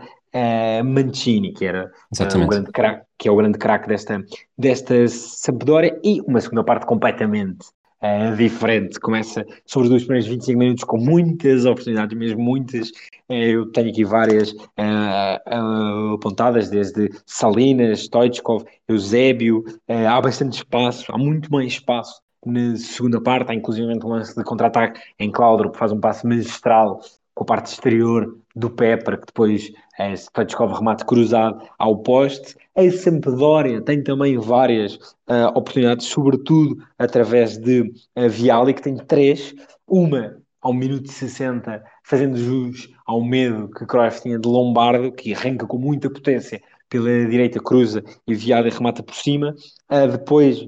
ali à passagem do, do minuto 70, Viali tem duas oportunidades, numa em ponte ao espaço na corrida com Kuman e rematando para Zubizarreta e que depois dá até originalmente caricato que a Viali fica ali a queixar-se que tinha que ser assistido e mal a, a, bola volta à zona de ataque da Sampdoria Viali já está bem fisicamente e aproveita um, uma assistência uh, deliciosa e muito subtil de Mancini para voltar a estar isolado um, mano a mano com Zubizarreta tenta picar a bola mas a bola vai uh, ao lado há de facto muitas uh, oportunidades na segunda parte, o ambiente também foi aquecendo, há ali uma pequena trifulga entre os uh, jogadores, obviamente com Stoichkov no meio, como, como quase sempre. Depois a primeira parte do jogo já é mais marcada pelo cansaço, pela, pelo medo a, a perder. Goicoche entra e tenta agitar também com a, sua, com a sua potência, mas não consegue ter muito, não consegue ter muito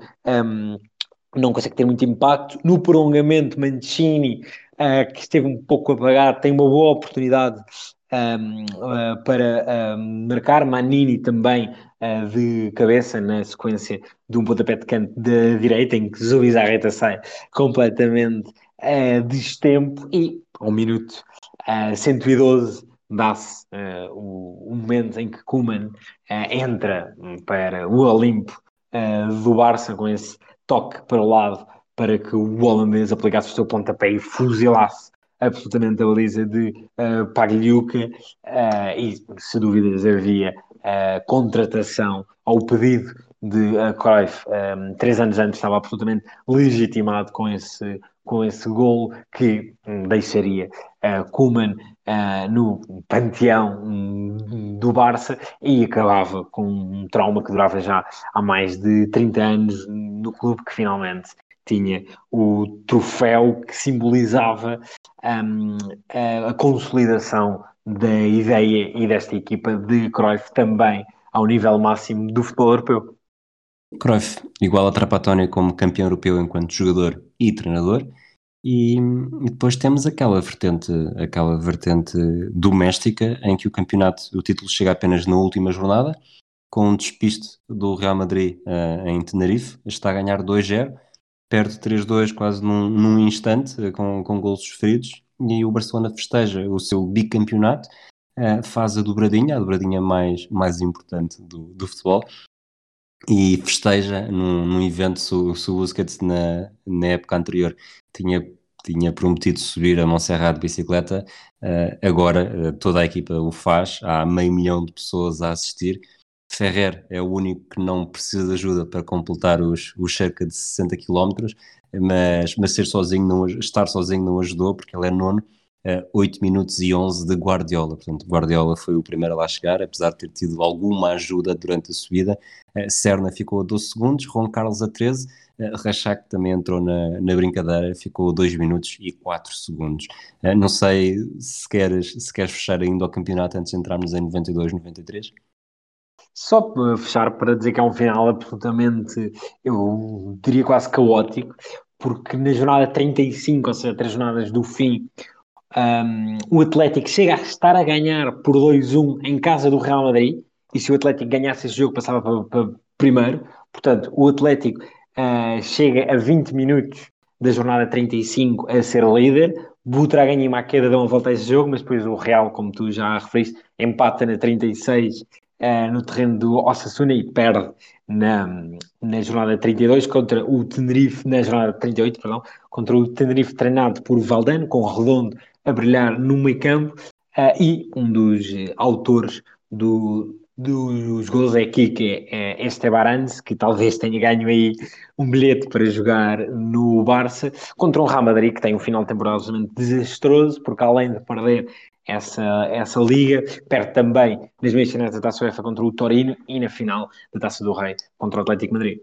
Naquela linearidade que eu te falei há, há pouco, mesmo no início do episódio, um, havia o apogeu, que para mim é claramente esta, esta temporada, apesar de não ser necessariamente a época que, que tem os melhores momentos, acho que essa ainda está a caminho. E depois, 92, 93 é um, uma época de ressaca não há, não consigo identificar nada especificamente que tenha mudado, talvez, eh, talvez a mudança da regra que nos atrasa ao guarda-redes, que, que Cruyff, estranhamente, e estranhamente tendo em conta a filosofia dele, que tentou implementar em 88, eh, é contra e diz que não vai servir para nada. Portanto, acho que ele aqui não foi, não foi muito evidente. Não, não.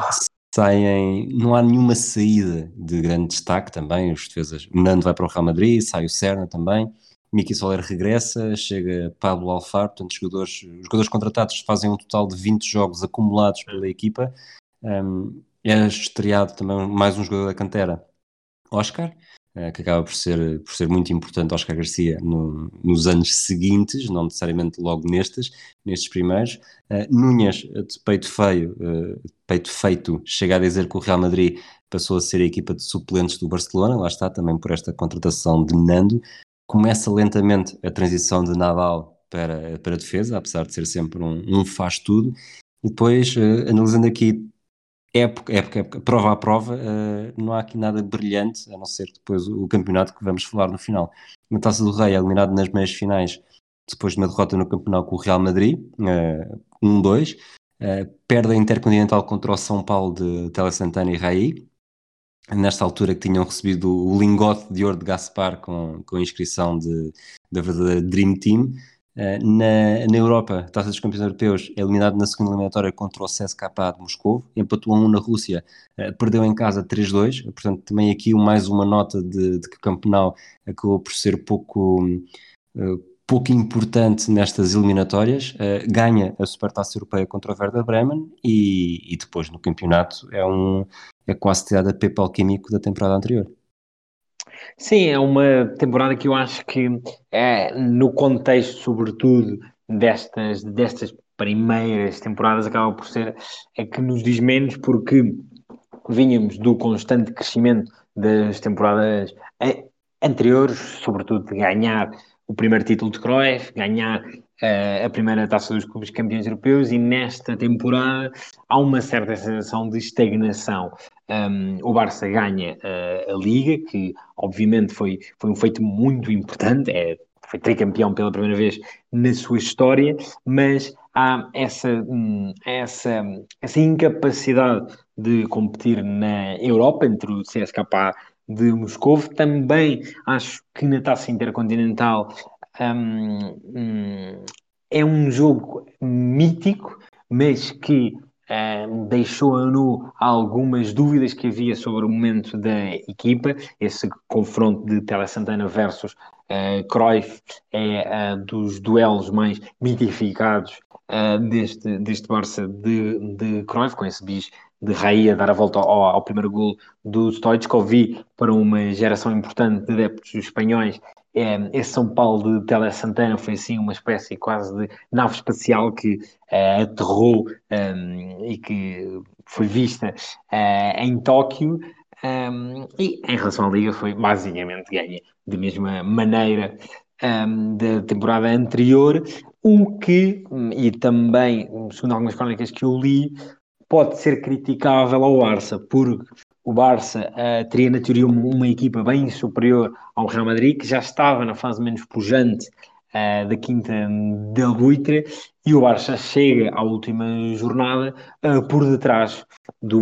do Real Madrid, que volta a perder, desta feita por 2-0 em Tenerife. O Barça ganha 1-0 à Real Sociedade, com mais um gol de Stoichkov, que de facto desbloqueia imensos jogos, seja por trios com margem mínima que são uh, garantidos com gols dele, seja por jogos em que ele faz um 0 ou faz um primeiro gol de uma remontada, um, ou gols muito importantes. Um, e, portanto, o Barça tem campeão pela primeira vez na sua história, uh, o que acaba por ser um pouco um, contradizente com uh, uma época em que nós temos a sensação que a equipa não um, se expressou como poderia, mas o que essa é um pouco a sensação que fica olhar para esta temporada 92-93. Entramos em 93, 94 e faço-te uma pergunta curta que é a provocação. Portanto, eh,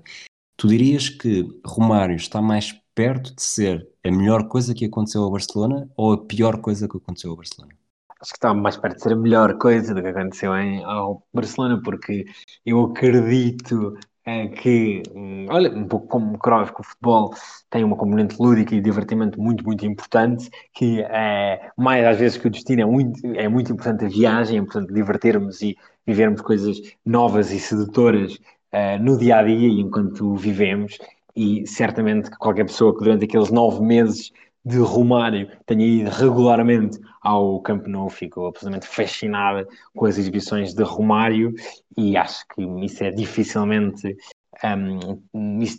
dificilmente se troca isso uh, por outras coisas, portanto acho que foi, não sei se a melhor coisa, mas foi algo de bastante impactante que aconteceu ao Barça de Cruyff e que foi assim uma espécie de tentativa de, através de uma unidade individual muito potente, recuperar o sceptro europeu que havia sido perdido. Esta é uma temporada que, além de Romário, uh, destaque também a, a promoção de, de Sergi ao plantel principal e vai acabar por ser, por ser bastante importante. Uh, Cruyff falava na necessidade de encontrar sistemas alternativos e garantia que na Liga dos Campeões ia começar a jogar com quatro defesas para ter superioridade numérica sobre os ataques adversários. Portanto, já se nota aqui também alguma, algum afastamento daquela, daquela ideia inicial e falando de Romário, na estreia, a estreia é, é absolutamente fantástica, faz um hat-trick uh, à Real Sociedade, três assistências de Guardiola, todos os golos muito bonitos. Uh, Nadal joga à central, uh, Koeman por acaso está no banco, e Goicoechea joga à defesa pela esquerda e, e, jogou muitos jogos nesta posição durante esta temporada, ele que até aqui tinha jogado sempre a extremo pela direita. pergunta que te faço uh, é se se, é, não encontrei nada de, sobretudo sobre isto, mas se achas que dentro deste esquema, em que, deste sistema, em que faz sentido que tu contares num treino, uh, provavelmente sabes melhor as tuas movimentações, as segundas movimentações que, sabe, que sabrás melhor é do teu adversário direto. Portanto, achas que esta, esta passagem quase uh, de espelho do Aconteceu de extremo direito para defesa pela esquerda poderá estar relacionado com isso também? Sem dúvida, uh, eu acho que um, se integra muito no, no pensamento pragmático de, de Cruyff, que entendia que, um, que gostava de dar soluções uh, muito, às vezes até simples, para problemas complexos e uh, essa colocação de um jogador, de um atacante na primeira linha um, uh, correspondia ju justamente a isso. E nós não, não, não falámos disso, mas uh, há um ponto da filosofia de, de Kroos que às vezes é pouco falado, que é essa vertente mais pragmática de se o adversário tem um jogador que, se, é, que é perfeito a desmarcar-se, aquilo que eu tenho que fazer é não marcar, porque assim não se vai conseguir desmarcar. ou, se o adversário tem um jogador que ganha todas as bolas de cabeça, eu não vou colocar ninguém a discutir a bola de cabeça com ele, porque vou perder a mesma. Portanto, o Guardiola, mais do que tentar minimizar as forças do adversário, tentava potenciar as suas melhores características. E provavelmente foi isso que viu uh, em Goicoechea para esta temporada 93-94, que um, ehm, apresentava um, um, desafio muito grande até a nível de gestão do balneário, que era ter quatro estrangeiros, Kuman, Laudrup, Stoichkov, Romário, que estavam provavelmente entre os 10 melhores jogadores do mundo. Sim, é que não, não eram apenas estrangeiros, era, acho que grande parte do mérito deste Barcelona é que numa altura em que em que só havia mesmo espaço para os melhores, uh, o Barcelona soube escolher mesmo dos melhores dos melhores, mas provavelmente essa conversa até vamos ter quando falarmos da final da, da Liga dos Campeões desta temporada. Para chegar lá, uh, há uma eliminatória que eu vou dizer mítica contra o Dinamo Kiev, falando do jogo, do jogo na Ucrânia uh, e, e, aproveitando também essa, essa constante uh, mobilidade do sistema e dos jogadores, uh, vou tentar fazer sentido e devagar para, para que toda a gente consiga acompanhar. O Barcelona começa com quatro defesas, com Koeman e Nadal como centrais e Guardiola à frente dos dois. O Barcelona sofre um gol aos 5 minutos e imediatamente o Koeman deixa o, a linha defensiva e junta-se a Guardiola o Barça empata de penalti antes da meia hora e começam a jogar contra 10. Kuman recua para o centro da defesa, Guardiola mantém a posição e Nadal, que seria o segundo central, vai para interior direito. Goicoechea passa de defesa pela esquerda para extremo direito, Ivan Iglesias passa para defesa pela direita e Ferrer vai da direita para a esquerda. Eh, provavelmente só, cons só conseguirão ter acompanhado isto tudo se estiverem a escrever e a mudar os nomes, mas nota-se que em, em 30 minutos, de acordo com dois acontecimentos, Cruyff não teve medo de mudar e provavelmente não teve medo de mudar porque tinha confiança nos jogadores e no, na perfeita interpretação do que era preciso em, que, em cada tarefa. E antes de dar a palavra, eh, até porque acho que esta segunda parte também acaba por ser bastante importante, um, ehm, o Dinamo Kiev, uh, apesar de estar a jogar contra 10, mantém, uh, mantém a posição de vitória, vence, um, e o sistema tático de Cruyff é posto em causa. Portanto, aquilo que estávamos até agora a elogiar, em que os jogadores sabiam sempre posicionar-se, uh, é muito criticado. E Francesco Perarnau uh, termina a sua página dupla no mundo deportivo uh, de análise àquilo que se tinha passado com um parágrafo que acho que é, que é bastante interessante. Ele diz: A doutrina de Cruyff é firme. Já o era antes de chegarem os títulos e consolidou-se com as conquistas de três campeonatos e a taça dos campeões europeus do Wembley. E por isso não se muda renova-se com Romário, potencia-se com Stoichkov, assenta-se com Kuman e embeleza-se com Laudrup. As críticas não se concentram tanto no estético como no prático. Dá a sensação que adotar uma estratégia mais cautelosa, com o resultado em um igual em Kiev, teria sido o mais prudente, o mais lógico. Seguramente que sim, para o resto dos mortais, não para Cruyff, que continuou apostado no ataque, porque aquele era o momento para rematar. E falo-ia outra vez, certamente. Eu acho que o, nestas linhas o, o Per Arnau acaba por descrever também quase na, na perfeição aquilo que era a, a, filosofia de Cruyff durante um jogo de futebol. Sim, e sobretudo gostei muito como ele adjetiva o papel de cada um dos uh, é estrangeiros. É, sem dúvida. É, é perfeito e hum, pegando um pouco um, no, que, no que acabamos de ouvir, eu acho que é, é sintomático que uh, nesta época a defesa muitas vezes foi composta por Ferrer, Kuman e Sergi, ou seja, dois laterais muito ofensivos e um organizador de jogo lento e que não, não estava ali propriamente para defender. Um, e uh, questionado sobre isso e sobre o medo que Kuman ficasse sozinho, um, Cruyff respondeu, e, e cito: se o Chapi, o Ferrer e o Sérgio sobem ao mesmo tempo, podem acontecer duas coisas, ó, uma de duas coisas ou ninguém os segue e farão uma jogada de gol, ou o sistema rival segue-os e não estará ninguém lá à frente para atacar Kuman. Um, fim de citação. Uh, eu acho que nesta temporada, não sei se concordarás comigo, o grande momento é de facto a segunda mão deste jogo, desta eliminatória, A primeira frente. parte, sobretudo, é, é, é, fantástica. Frente ao, frente ao Dinamo de, de Kiev, 93-94, uh, o Barça tinha que dar a volta e deu a volta. Acho que merece a pena falar um pouco sobre esse jogo que começa um, teoricamente com Zubizarreta na baliza e defesa com Ferrer, Kuman, Nadal, Goicoechea, apesar de uh, Nadal uh, sem bola ser central esquerdo, mas com bola muitas vezes é quase um interior direito, não é? Um, e depois do, do meio campo do meio campo para a frente, uh, Pep, Chiqui, Baquero, Kike, o tal uh, extremo canhoto contratado um, ao, ao Tenerife, bem aberto, mesmo muito aberto, uh, na direita, Laudrup e, um, e Romário. Uh, é uma primeira parte em que fica evidente, uh, eu diria, a excelência individual uh, que, este, que este plantel de 93, 94 tinha, desde logo no 1-0, um gol fantástico que Laudrup conduz por dentro, Baquero depois recebe a bola ali na meia direita, coloca um passe diagonal para a área e Romário faz uma daquelas assistências sem tocar na bola para depois uh, Laudrup uh, rematar e é uma primeira parte com uma pressão muito forte em que o Dinamo dá algum espaço para o Barça jogar e o Barça aproveita com Guardiola a pautar a circulação com muitas oportunidades, muitos cruzamentos atrasados. Eu tenho, eu tenho aqui um, um, uma nota que diz uh, Romário a destruir os centrais do Dinamo de Kiev, que foi autenticamente isso que, que, que, é, que aconteceu a um lance em que é evidente uh, aquilo que,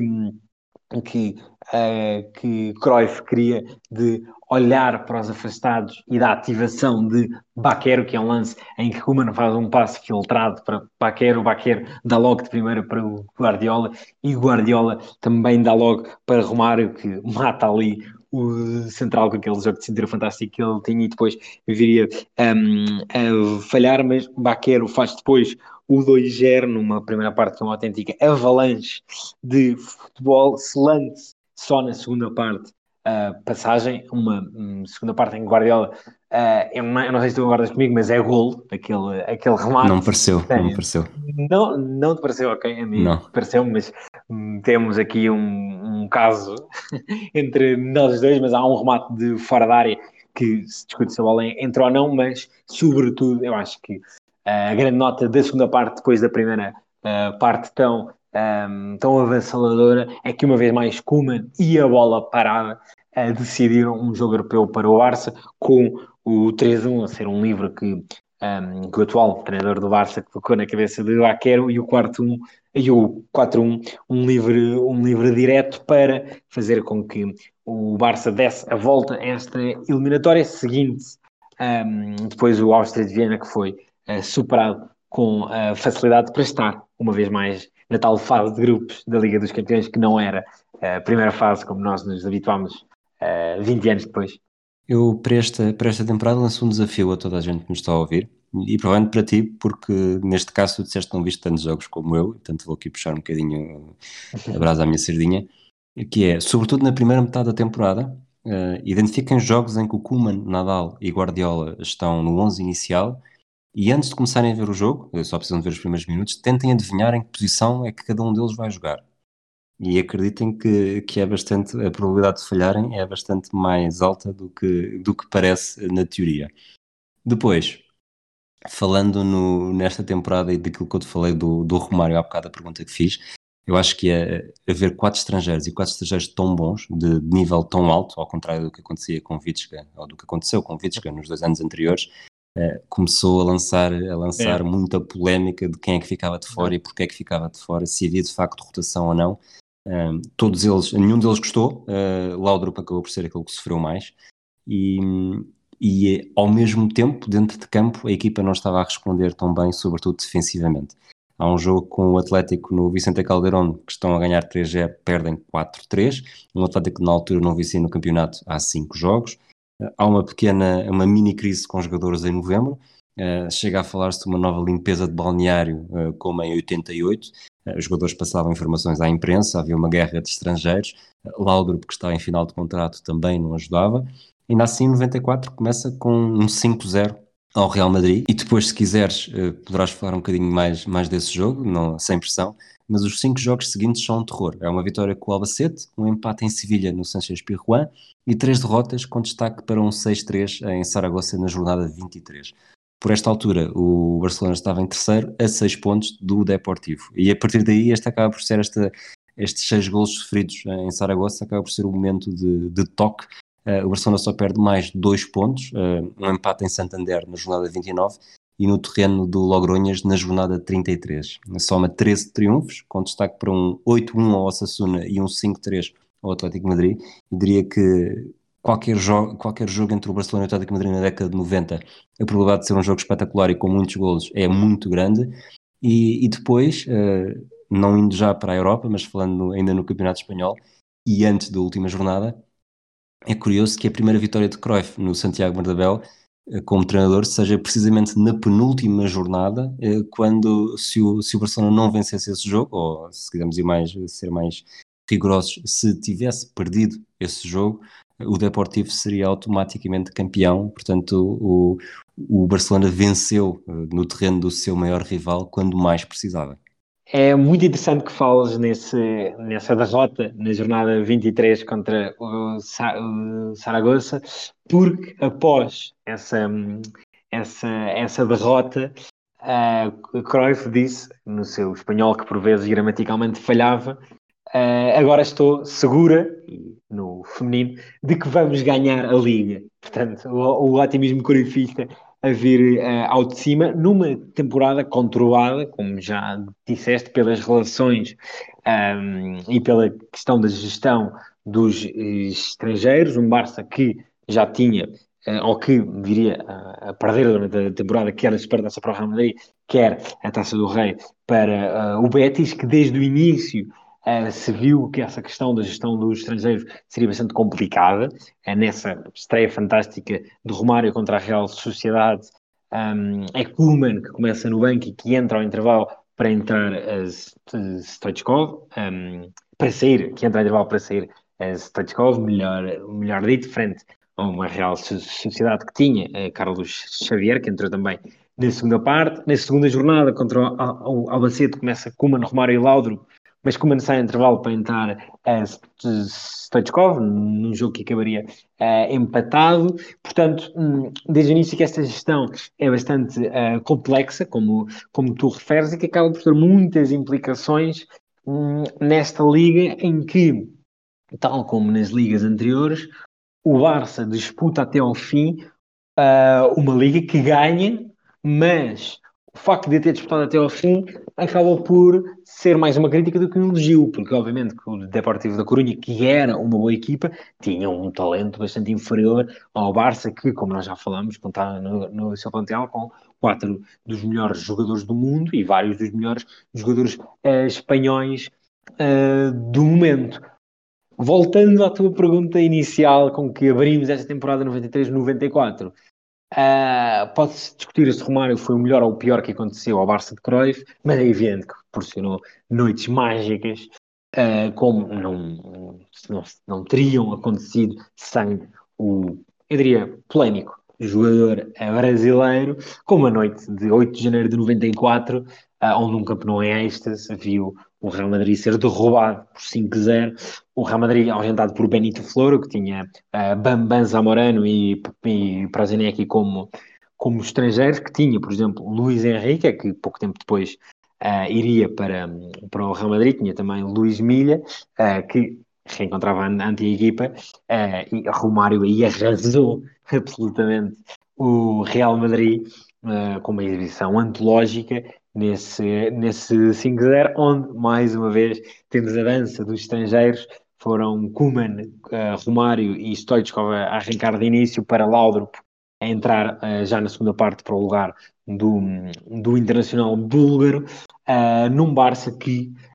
chegava, como tu disseste, à parte final da, da temporada vivo em ambas as competições, nesta luta pelo campeonato, luta irregular um, mas que uh, o Barça estava ali mano a mano contra, um, contra o, o Deportivo de Corunha, com esse triunfo em Madrid na penúltima jornada e também a luta pela, pela Liga dos Campeões, onde o Barça estava de novo na fase de grupos. Na fase de grupos, o Barcelona. Aliás, fechamos primeiro o campeonato, portanto já falámos okay. do, do Deportivo ter caído. Uh, empate em casa com o Valência a zero, há um penalti falhado de Jokic mesmo a acabar. O Barcelona tinha, tinha derrotado o Sevilla por 5-2. Um, as duas equipas ficam empatadas com 56 pontos, mas o Barcelona é campeão por vantagem no confronto direto. Perdeu na Galiza por 1-0, venceu no Campeonato por 3-0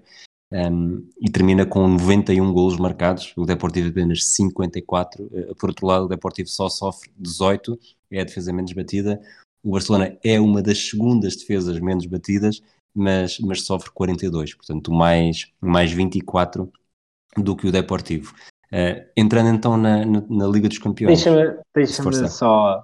dizer, Rui, que uh, é verdade que, estamos, que tratámos os títulos 92, 93, 94 um pouco como patinho feios, não é? porque na teoria o Barça poderia tê-los ganho com, a maior, com maior margem, mas não podemos esquecer que uh, o Barça ganha quatro títulos uh, seguidos com Cruyff, que é o dobro do que os títulos que tinha ganho nos 28 anos anteriores uh, a Cruyff, uh, e ganha quatro títulos seguidos, que, por exemplo, é algo que o Barça de Guardiola não conseguiu fazer, Mourinho travou-os ali ao, ao quarto título, portanto, o grande desafio para Cruyff, que era dar uma hegemonia interna ao Barça, foi amplamente conseguido. Depois, na, então entrando nas meias finais do, da Liga dos Campeões, que nesta altura era, era uma meia final, uma mão, uh, com o Floco do Porto, uh, uhum. há um 3-0, o tal jogo, o tal célebre jogo do Elísio, uh, a lateral esquerdo, e Cruyff diz que se jogarem assim, na final, o Milan terá poucas possibilidades. Nos dias seguintes, uh, Laudrup volta a ser tema, diz que está desapontado com os responsáveis, que não tem havido a rotação prometida, não está a ser tratado como os outros estrangeiros e que não merece este tratamento depois de cinco anos no clube. Esta ausência de Laudrup foi na final de na final de Atenas é muito discutida, tem sido muito discutida nos últimos anos, mas, desde então, aliás. Um, e a pergunta que eu te faço é, é se tu fosses o, o Cruyff, e, analisando isto à distância, uh, deixarias de fora Kuman, que era líder, capitão, uh, figura histórica do título de 92, Stoichkov, eh, elemento fundamental em todos os títulos, inclusive títulos nacionais, inclusive o de 92 Taças Campeões Europeus, ehm, que, que, estava a caminho de, de, ser um grande mundial e que foi bolador deste ano. Portanto, temos de pensar também na narrativa que era, hoje em dia estamos a dizer, deixou ou o bolador de fora ou deixou o herói de 92 de fora. Uh, Romário, que tinha sido o elemento mais diferenciador nesta temporada, com provavelmente todos os melhores momentos desta temporada têm, têm a assinatura de Romário, um, ao Laudrup, que, que, estando também uh, aquele último toque de Laudrup sempre, sempre a desequilibrar, e era Laudrup, né? Laudrup, o, o passado dele também falava por ele. Eu acho que tu próprio acabas por justificar a decisão do Cruyff. Eu acho que por exclusão de partes era a decisão que fazia mais sentido. Por um lado, um, sabemos também, às vezes, que a política, entre aspas, uh, tem uma parte nesse tipo de decisões. Desculpa, desculpa só, só, só para, para terminar, que terminar quer dizer, para acrescentar, que é, muita gente fala-se disto, muitas vezes fala-se disto, e, e com convocatórias e, e tudo mais, uh, sobretudo na NBA, então, quando é o, o, top 5, ou quem são os três melhores jogadores da NBA, é que é muita gente diz, pois, o Laudrup devia ter jogado aquela final, e o Laudrup devia, merecia ter jogado, porque era o Laudrup, como é que o Laudrup ficou de fora? O que eu raramente ouço era, o Laudrup devia ter jogado, porque o não sei quantos devia ter ficado de fora. E esse argumento é muito, essa discussão é muito mais interessante do que estar apenas eh, cá fora, quase com a, mão, com a mão na barriga e com a mão na cerveja, a dizer, não, o Laudrup devia ter jogado, está tá bem, mas quem é, quem é que tiravas? É, é um bocado como a discussão de o Xavi ou Iniesta mereciam uma bola de ouro, ok, mas é, roubar uma, uma boladora Messi e Ronaldo no seu prime tem muito que se lhe diga. Exato. Mas uh, eu acho, acho que tu próprio acabas por uh, primeiro dizer-te que eu sou bastante a favor dessa, dessa, dessa, dessa linha de pensamento que é ok, X devia ter ido ao Mundial Y, mas por quem não é? Não, não, não podiam ir 24, tal como aqui não poderiam ter jogado uh, os quatro neste, neste 11 de, de Atenas. Ora bem, eu acho que tu justificaste a decisão. Uh, Laudrup, uh, era o jogador que, segundo a narrativa, segundo o que se dizia na altura, mais problemas estava a causar. Uh, abandonaria o clube. Um, Koeman hum, era, eu acho que na altura era uma espécie quase de líder espiritual da equipa. Romário era o jogador com maior capacidade de fazer a diferença, sobretudo perante uma defesa tão férrea como a de, a de Capelo. Isso, isso, isso Stoichkov, além de estar nesse momento um, do Mundial de 94, da uh, bola de ouro, eh, eu acho que também acrescentava uma competitividade que uh, neste tipo de contextos era uh, bastante, uh, bastante profícua. e se calhar Laudrup era o jogador que mais jogadores no plantel poderiam dar algo mais aproximado àquilo que Laudrup poderia dar. Ou seja, Kuman, Stoichkov e Romário eram mais insubstituíveis, digamos assim. Agora, obviamente que, aí, pelo visto, eu e tu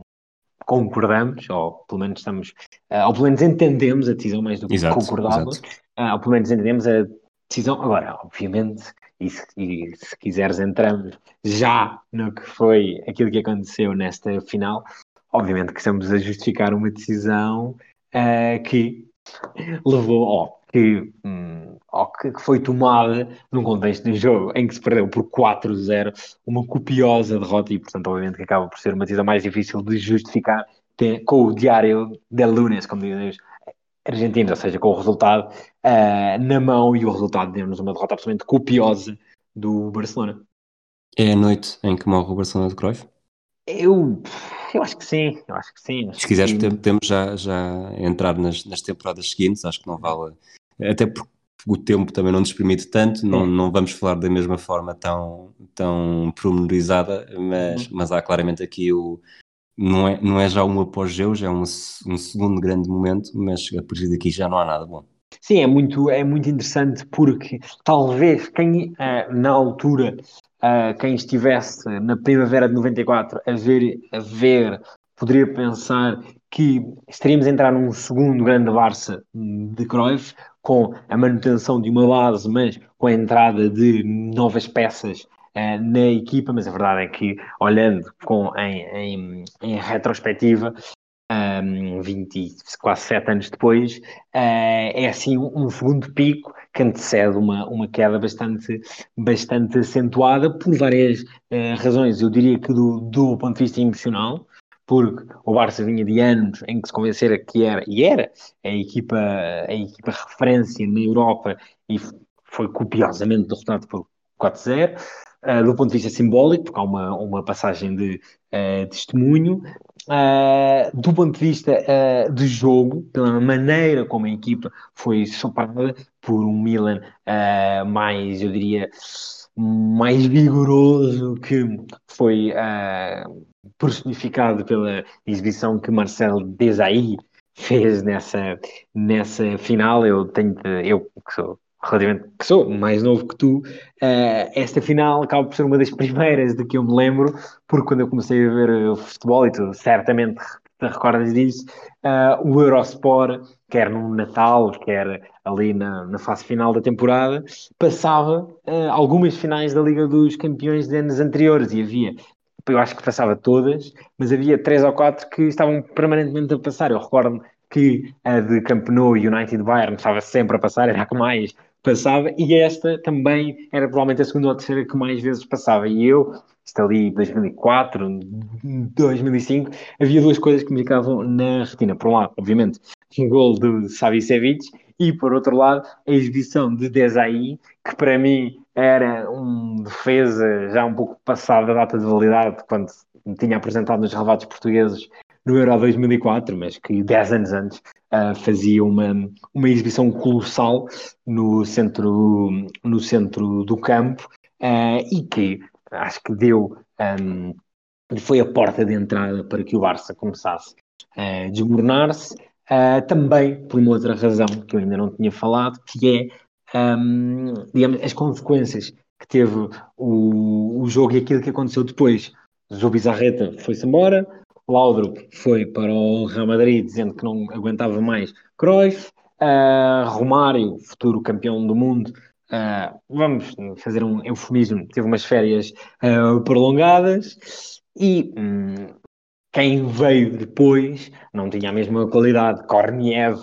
não era Laudrup, um, mesmo Agi, sendo um jogador de grande qualidade, não, não tinha um, qualidade de, de, de Romário, Laudrup ou uh, Stoichkov, e o Barça pós uh, 94, nunca sabe o que é que teria acontecido se as contratações que se falaram na altura, antes da saída de Cruyff, um, tivessem de facto uh, chegado, mas a verdade é que um, a verdade é que a final contra o Milan, eu diria que é simultaneamente uh, o pico,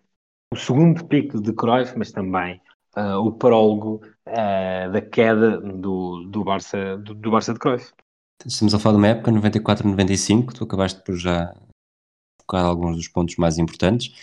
ao 5-0, é? uh, praticamente ao dia, um ano depois, uh, o, o, Barcelona é derrotado. a devolução. a devolução, exato, a vingança, a desforra, do Santiago Bernabéu por 5-0. Um, é eliminado pelo Paris Saint-Germain nas competições europeias. a presença na Europa é garantida apenas na última jornada, com uma vitória em Samamés por 2-0. O Barça termina no quarto lugar com 46 pontos, os mesmos do Betis e a 9 do campeão Real Madrid. Há um jogo nesta, no meio desta presença europeia com, com o Gotemburgo, uh, na Suécia, que eu não vi este jogo, portanto não consigo dizer exatamente se a posição deles é esta, mas só o facto de ter estes cinco jogadores em campo de início se percebe que também é um Barcelona diferente. Koeman, Nadal, Abelard, uh, Sergi e Ferrer. Uh, não tenho ideia se não deve ter sido com, com três centrais necessariamente ou com cinco defesas, mas, mas notava-se que estava muito a mudar. Uh, os estrangeiros, como tu disseste, uh, o Laudrup sai logo, o, um, Stoichkov continua, uh, o, o, Romário tem as férias prolongadas e acaba por sair durante a temporada também. Kuman estava em final de, em final de ciclo e com um plantel completamente dividido, curiosamente volta a falar-se num motim que é desmentido pelos jogadores, mas até ao final da temporada Kuman uh, anuncia que vai, que vai sair Eusébio, outro dos, dos históricos deste Barcelona de Cruyff, uh, já sabe que também não, que Cruyff não contava com ele e, e Stoichkov tem saída marcada porque está incompatibilizado com, com, com toda a estrutura, uh, inclusive uh, e sobretudo Cruyff. Na temporada então seguinte, 95-96, que é a última de Cruyff, sai Kuman, sai Stoichkov, sai Begristein, sai Eusébio, depois outras saídas, Ivan Iglesias, Kurza e Skajic não é tão não são tão relevantes. Já não há nenhum estrangeiro, nenhum estrangeiro daqueles quatro de 93, 94. Uh, entram Figo, Popesco e Codro como, como grandes estrangeiros, são a nova geração e não sendo maus jogadores, sobretudo Figo uh, e Popesco, não são uh, Kuma, não são Laudo, não são Romário, não são Stoichkov, não são essa, essa unidade de estrangeiros tão bons que estavam no top do, dos, dos jogadores mundiais. Uh, mais tarde chega também Prozinecki, e esta temporada tem 31 jogadores, uh, eh, 20 uh, eh, são, são da cantera. Uh, Destacam-se Busquets, Ferrer, Sérgio, Guardiola, Amor, os irmãos Oscar e Roger Garcia, uh, Della Penha, Celades, o próprio o filho de Cruyff, o Rordi, que tem, tem muitos problemas tem muitos problemas porque é visto como, como sendo uh, beneficiado pelo pai, uh, sobretudo quando Nunhas vem para, vem para a imprensa, uh, esticar a corda e, e, e, tanto que entram é uma temporada má porque com muitas lesões Cruyff também não tem a, o caminho fácil uh, entra uh, claramente e definitivamente em rota de colisão com Núñez e Gaspar. A equipa está sem ganhar fora entre 7 de outubro e, e 18 de fevereiro. Perto da final da Taça do Rei com o Atlético Madrid é eliminado pelo Bayern Munique no Campeonato nas meias finais da Taça UEFA. Uh, perde com o Atlético Madrid no campeonato, no, para o campeonato 3-1 nessa mesma semana fica a seis pontos e, e, de facto chega, chega ao fim, tanto que Cruyff é despedido, já uhum. nem sequer faz as últimas duas jornadas e Nunhas critica numa longa entrevista num sistema muito semelhante de, de manual de sobrevivência para marcar logo o apoio dos adeptos um, nesta altura, curiosamente, ele tinha sido assobiado uh, na vitória sobre o Salta por 3-2, porque destas vezes os adeptos estavam do lado do treinador. Uh, Nunhas critica muito a gestão de Cruyff, de lá está, de ter beneficiado o filho Jordi, de ter beneficiado o genro, uh, que nós não falámos dele aqui, mas que, é, que era o marido da filha, o, o terceiro guarda-redes, o Jesus Angoi. Uh, Cruyff é despedido, uh, curiosamente pede demissão de Nunhas no dia seguinte, mas, mas acaba por ser um fim um fim sujo para uma. sujo no sentido de, de ser polémico, não necessariamente de não, ter, não terem jogado limpo, mas para um. Para provavelmente uma das equipas mais, mais românticas do futebol mundial. Sim, e nessa, nessa temporada, só para cimentar aquilo que tu tinhas dito, chega a haver uma sequência de 14 jogos a equipa só, só ganha 5. É justamente essa fase em que tu estavas a falar de derrota com o Valência uh, na Liga, derrota com o Atlético na Taça, derrota com o Bayern na Taça UEFA, nova derrota com o Atlético uh, na Liga. Um, e sim, é um, eu acho que um, há, uma, há uma frase que agora não, não sei de cor, que diz alguma coisa como uh, é inútil uh, é inútil projetar ou é inútil imaginar uh, despedidas, porque as despedidas são, são, são sempre muito piores do que aquelas que se pensam, naquela lógica que grandes despedidas romantizadas são mesmo em filmes e na vida real são, são sempre duras e quase sempre amargas e com pouca, com pouca memória, e é um pouco isso que sucedeu aqui, um, um, um final muito marcado por polémicas, muito marcado pelas divergências, mas que também nos recorda de quem é que estamos a falar, porque nós hoje, obviamente, e uh, justificadamente romantizamos a figura de John Cruyff, mas não deixa de ser um homem muito polémico, um homem que, uh, e nós falamos pouco disto aqui, mas que utilizava uma prática que hoje não se utiliza muito de um, criticar ou questionar abertamente jogadores na imprensa, que não tinha problemas em virar-se contra a direção do seu clube, portanto, com um clube também que muitas vezes é um pequeno ou um grande barril de pólvora, com um presidente uh, bastante polémico, é o presidente na história do clube que teve mais tempo em funções, 22 anos, e que, portanto, também se sentia uh, bastante legitimado para fazer frente ao, um, ao grande ídolo uh, do clube, e, portanto, tudo isto contribui para este para este final mais doloroso uh, de uma equipa que ainda assim é obviamente uh, absolutamente fantástica. Uh, pode haver grandes equipas na história do futebol, pode ter havido equipas que tenham jogado melhor que o Barça, pode ter havido equipas que tenham ganho mais que o Barça, mas dificilmente houve uma equipa que, por um lado, jogasse tão bem como este Barça, por outro lado, ganhasse tanto, sobretudo quatro ligas e, e um e uma taça dos clubes campeões europeus e, sobretudo, ligasse tanto a um clube. Porque o Barça era um clube em 1988, um clube complexado, um clube traumatizado, um clube que não conseguia ganhar ligas, que nunca tinha sido campeão europeu, e era outro clube em 1996, um clube que vinha de ganhar quatro vezes a Liga Espanhola, que tinha ganho recentemente quatro vezes a Liga Espanhola, que já era campeão europeu, um clube que estava pronto para ser, no final dos anos 90, um dos principais clubes do mundo, para voltar a rechear-se de estrelas. Já agora, anos... desculpa, desculpa interromper, porque, porque estás a acabar, estás a responder à pergunta que eu queria acabar o episódio, eh, portanto vou, vou lançá-la já e depois dou-te dou somente a palavra.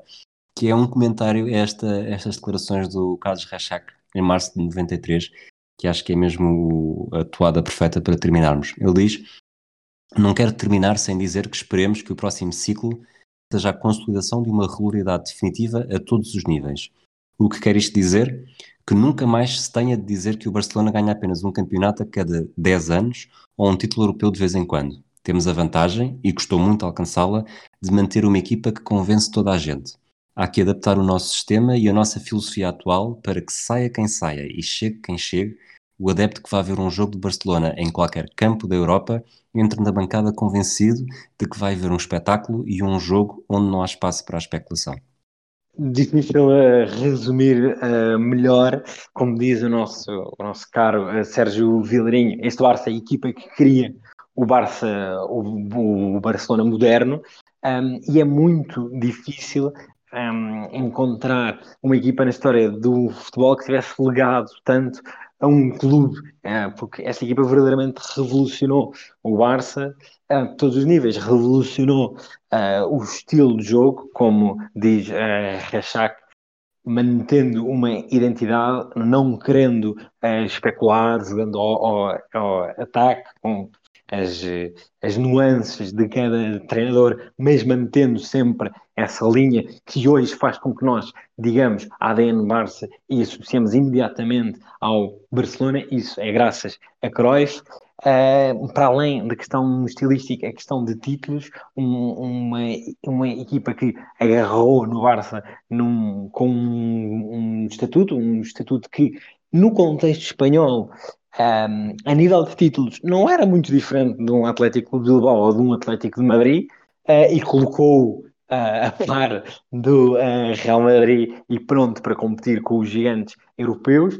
e que a nível emocional um, deu ao Barça uh, sobretudo, uma confiança, um ego e uma autoestima que o clube não tinha. Uh, o clube dos anos 80, o clube que na, na final uh, da taça de 1988 contra a Real Sociedade tinha direito a 30 mil bilhetes e só foram 5 mil pessoas. Uh, à final, o clube do Aquestanci, do Estianci, uh, do Proene, que é, esse clube não tem nada a ver com o clube que deixa Cruyff uh, em meados dos anos 90, um clube absolutamente preparado para competir no futuro uh, e vê-se o impacto de, de, de Cruyff se olharmos não só os jogadores que o Barça teve que depois, que chegaram uh, pelo estatuto que Cruyff conferiu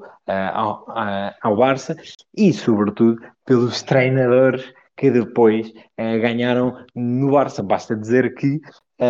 Daqui a nada já passaram quase 30 anos uh, da saída de Cruyff, já, já passaram 25, mas, uh, por exemplo, dos, dos primeiros títulos já, já passaram mais de 30 anos, uh, e os únicos um, técnicos que foram campeões no Barça desde Cruyff, e desde Cruyff o Barça é muito mais regularmente campeão do que antes de Cruyff, os únicos técnicos que foram campeões foram ou holandeses, Heiger e Van Gaal, homens claramente influenciados por, um, por, uh, por uh, Cruyff, como um, Valverde e um, Guardiola, que foram uh, treinados por ele, Luís, Luís Henrique, que não chega a ser treinado, mas que tem obviamente uma convivência muito próxima, Tito Villanova, que acaba por ser quase uma extensão de Guardiola nesta linha de raciocínio e eventualmente se o Barça for campeão este ano, será uma junção do, dos dois, por ser quer um, um holandês, quer um, um, quer um ex-pupilo de Cruyff. Para terminar, normalmente diz que há quatro grandes períodos para que o Barça seja hoje uh, um super colosso mundial, é um modelo de, do que é um uh, super clube, com tudo uh, aquilo que isso tem de bom e mau. Há quatro grandes momentos para esse, para, para essa consolidação. Uh, nos anos uh, 50, um, os, os húngaros e Kubala e a mudança para o campeão, e depois os outros três momentos estão muito ligados a Cruyff, o Dream Team, uh, Ronaldinho Laporta com Cruyff nos bastidores e uh, Guardiola Messi com também Cruyff nos bastidores, isto porque, e já mesmo para terminar, em 96 Guardiola saiu do comando técnico do Barcelona para nunca mais sair do Barcelona, porque até uh, à sua morte, de maneira mais ou menos oficial ou oficiosa, uh, Cruyff esteve sempre presente uh, no, no, Barça, influenciando as decisões, escrevendo crónicas, um, fazendo escola de pensamento, um, aconselhando jogadores, aconselhando treinadores, com um legado que faz das pessoas, ou faz de Cruyff verdadeiramente imortal, porque hoje esse legado continua a fazer-se sentir em, em Barcelona uh, pela dimensão que Cruyff foi como jogador, como treinador e obviamente também como pensador e ideólogo daquilo que é o ADN Barça. Está feito. Olha Pedro, muito obrigado por mais uma, uma grande aula de futebol neste, nesta equipa que é tão importante na história. Obrigado a vocês pelo, pelo convite, foi, foi um gosto mais esta pequena maratona, mas de, de grande qualidade e em excelente companhia. Esperemos que tenham gostado, que tenha valido a pena. Nós voltamos nas próximas semanas. Um abraço a todos e até à próxima.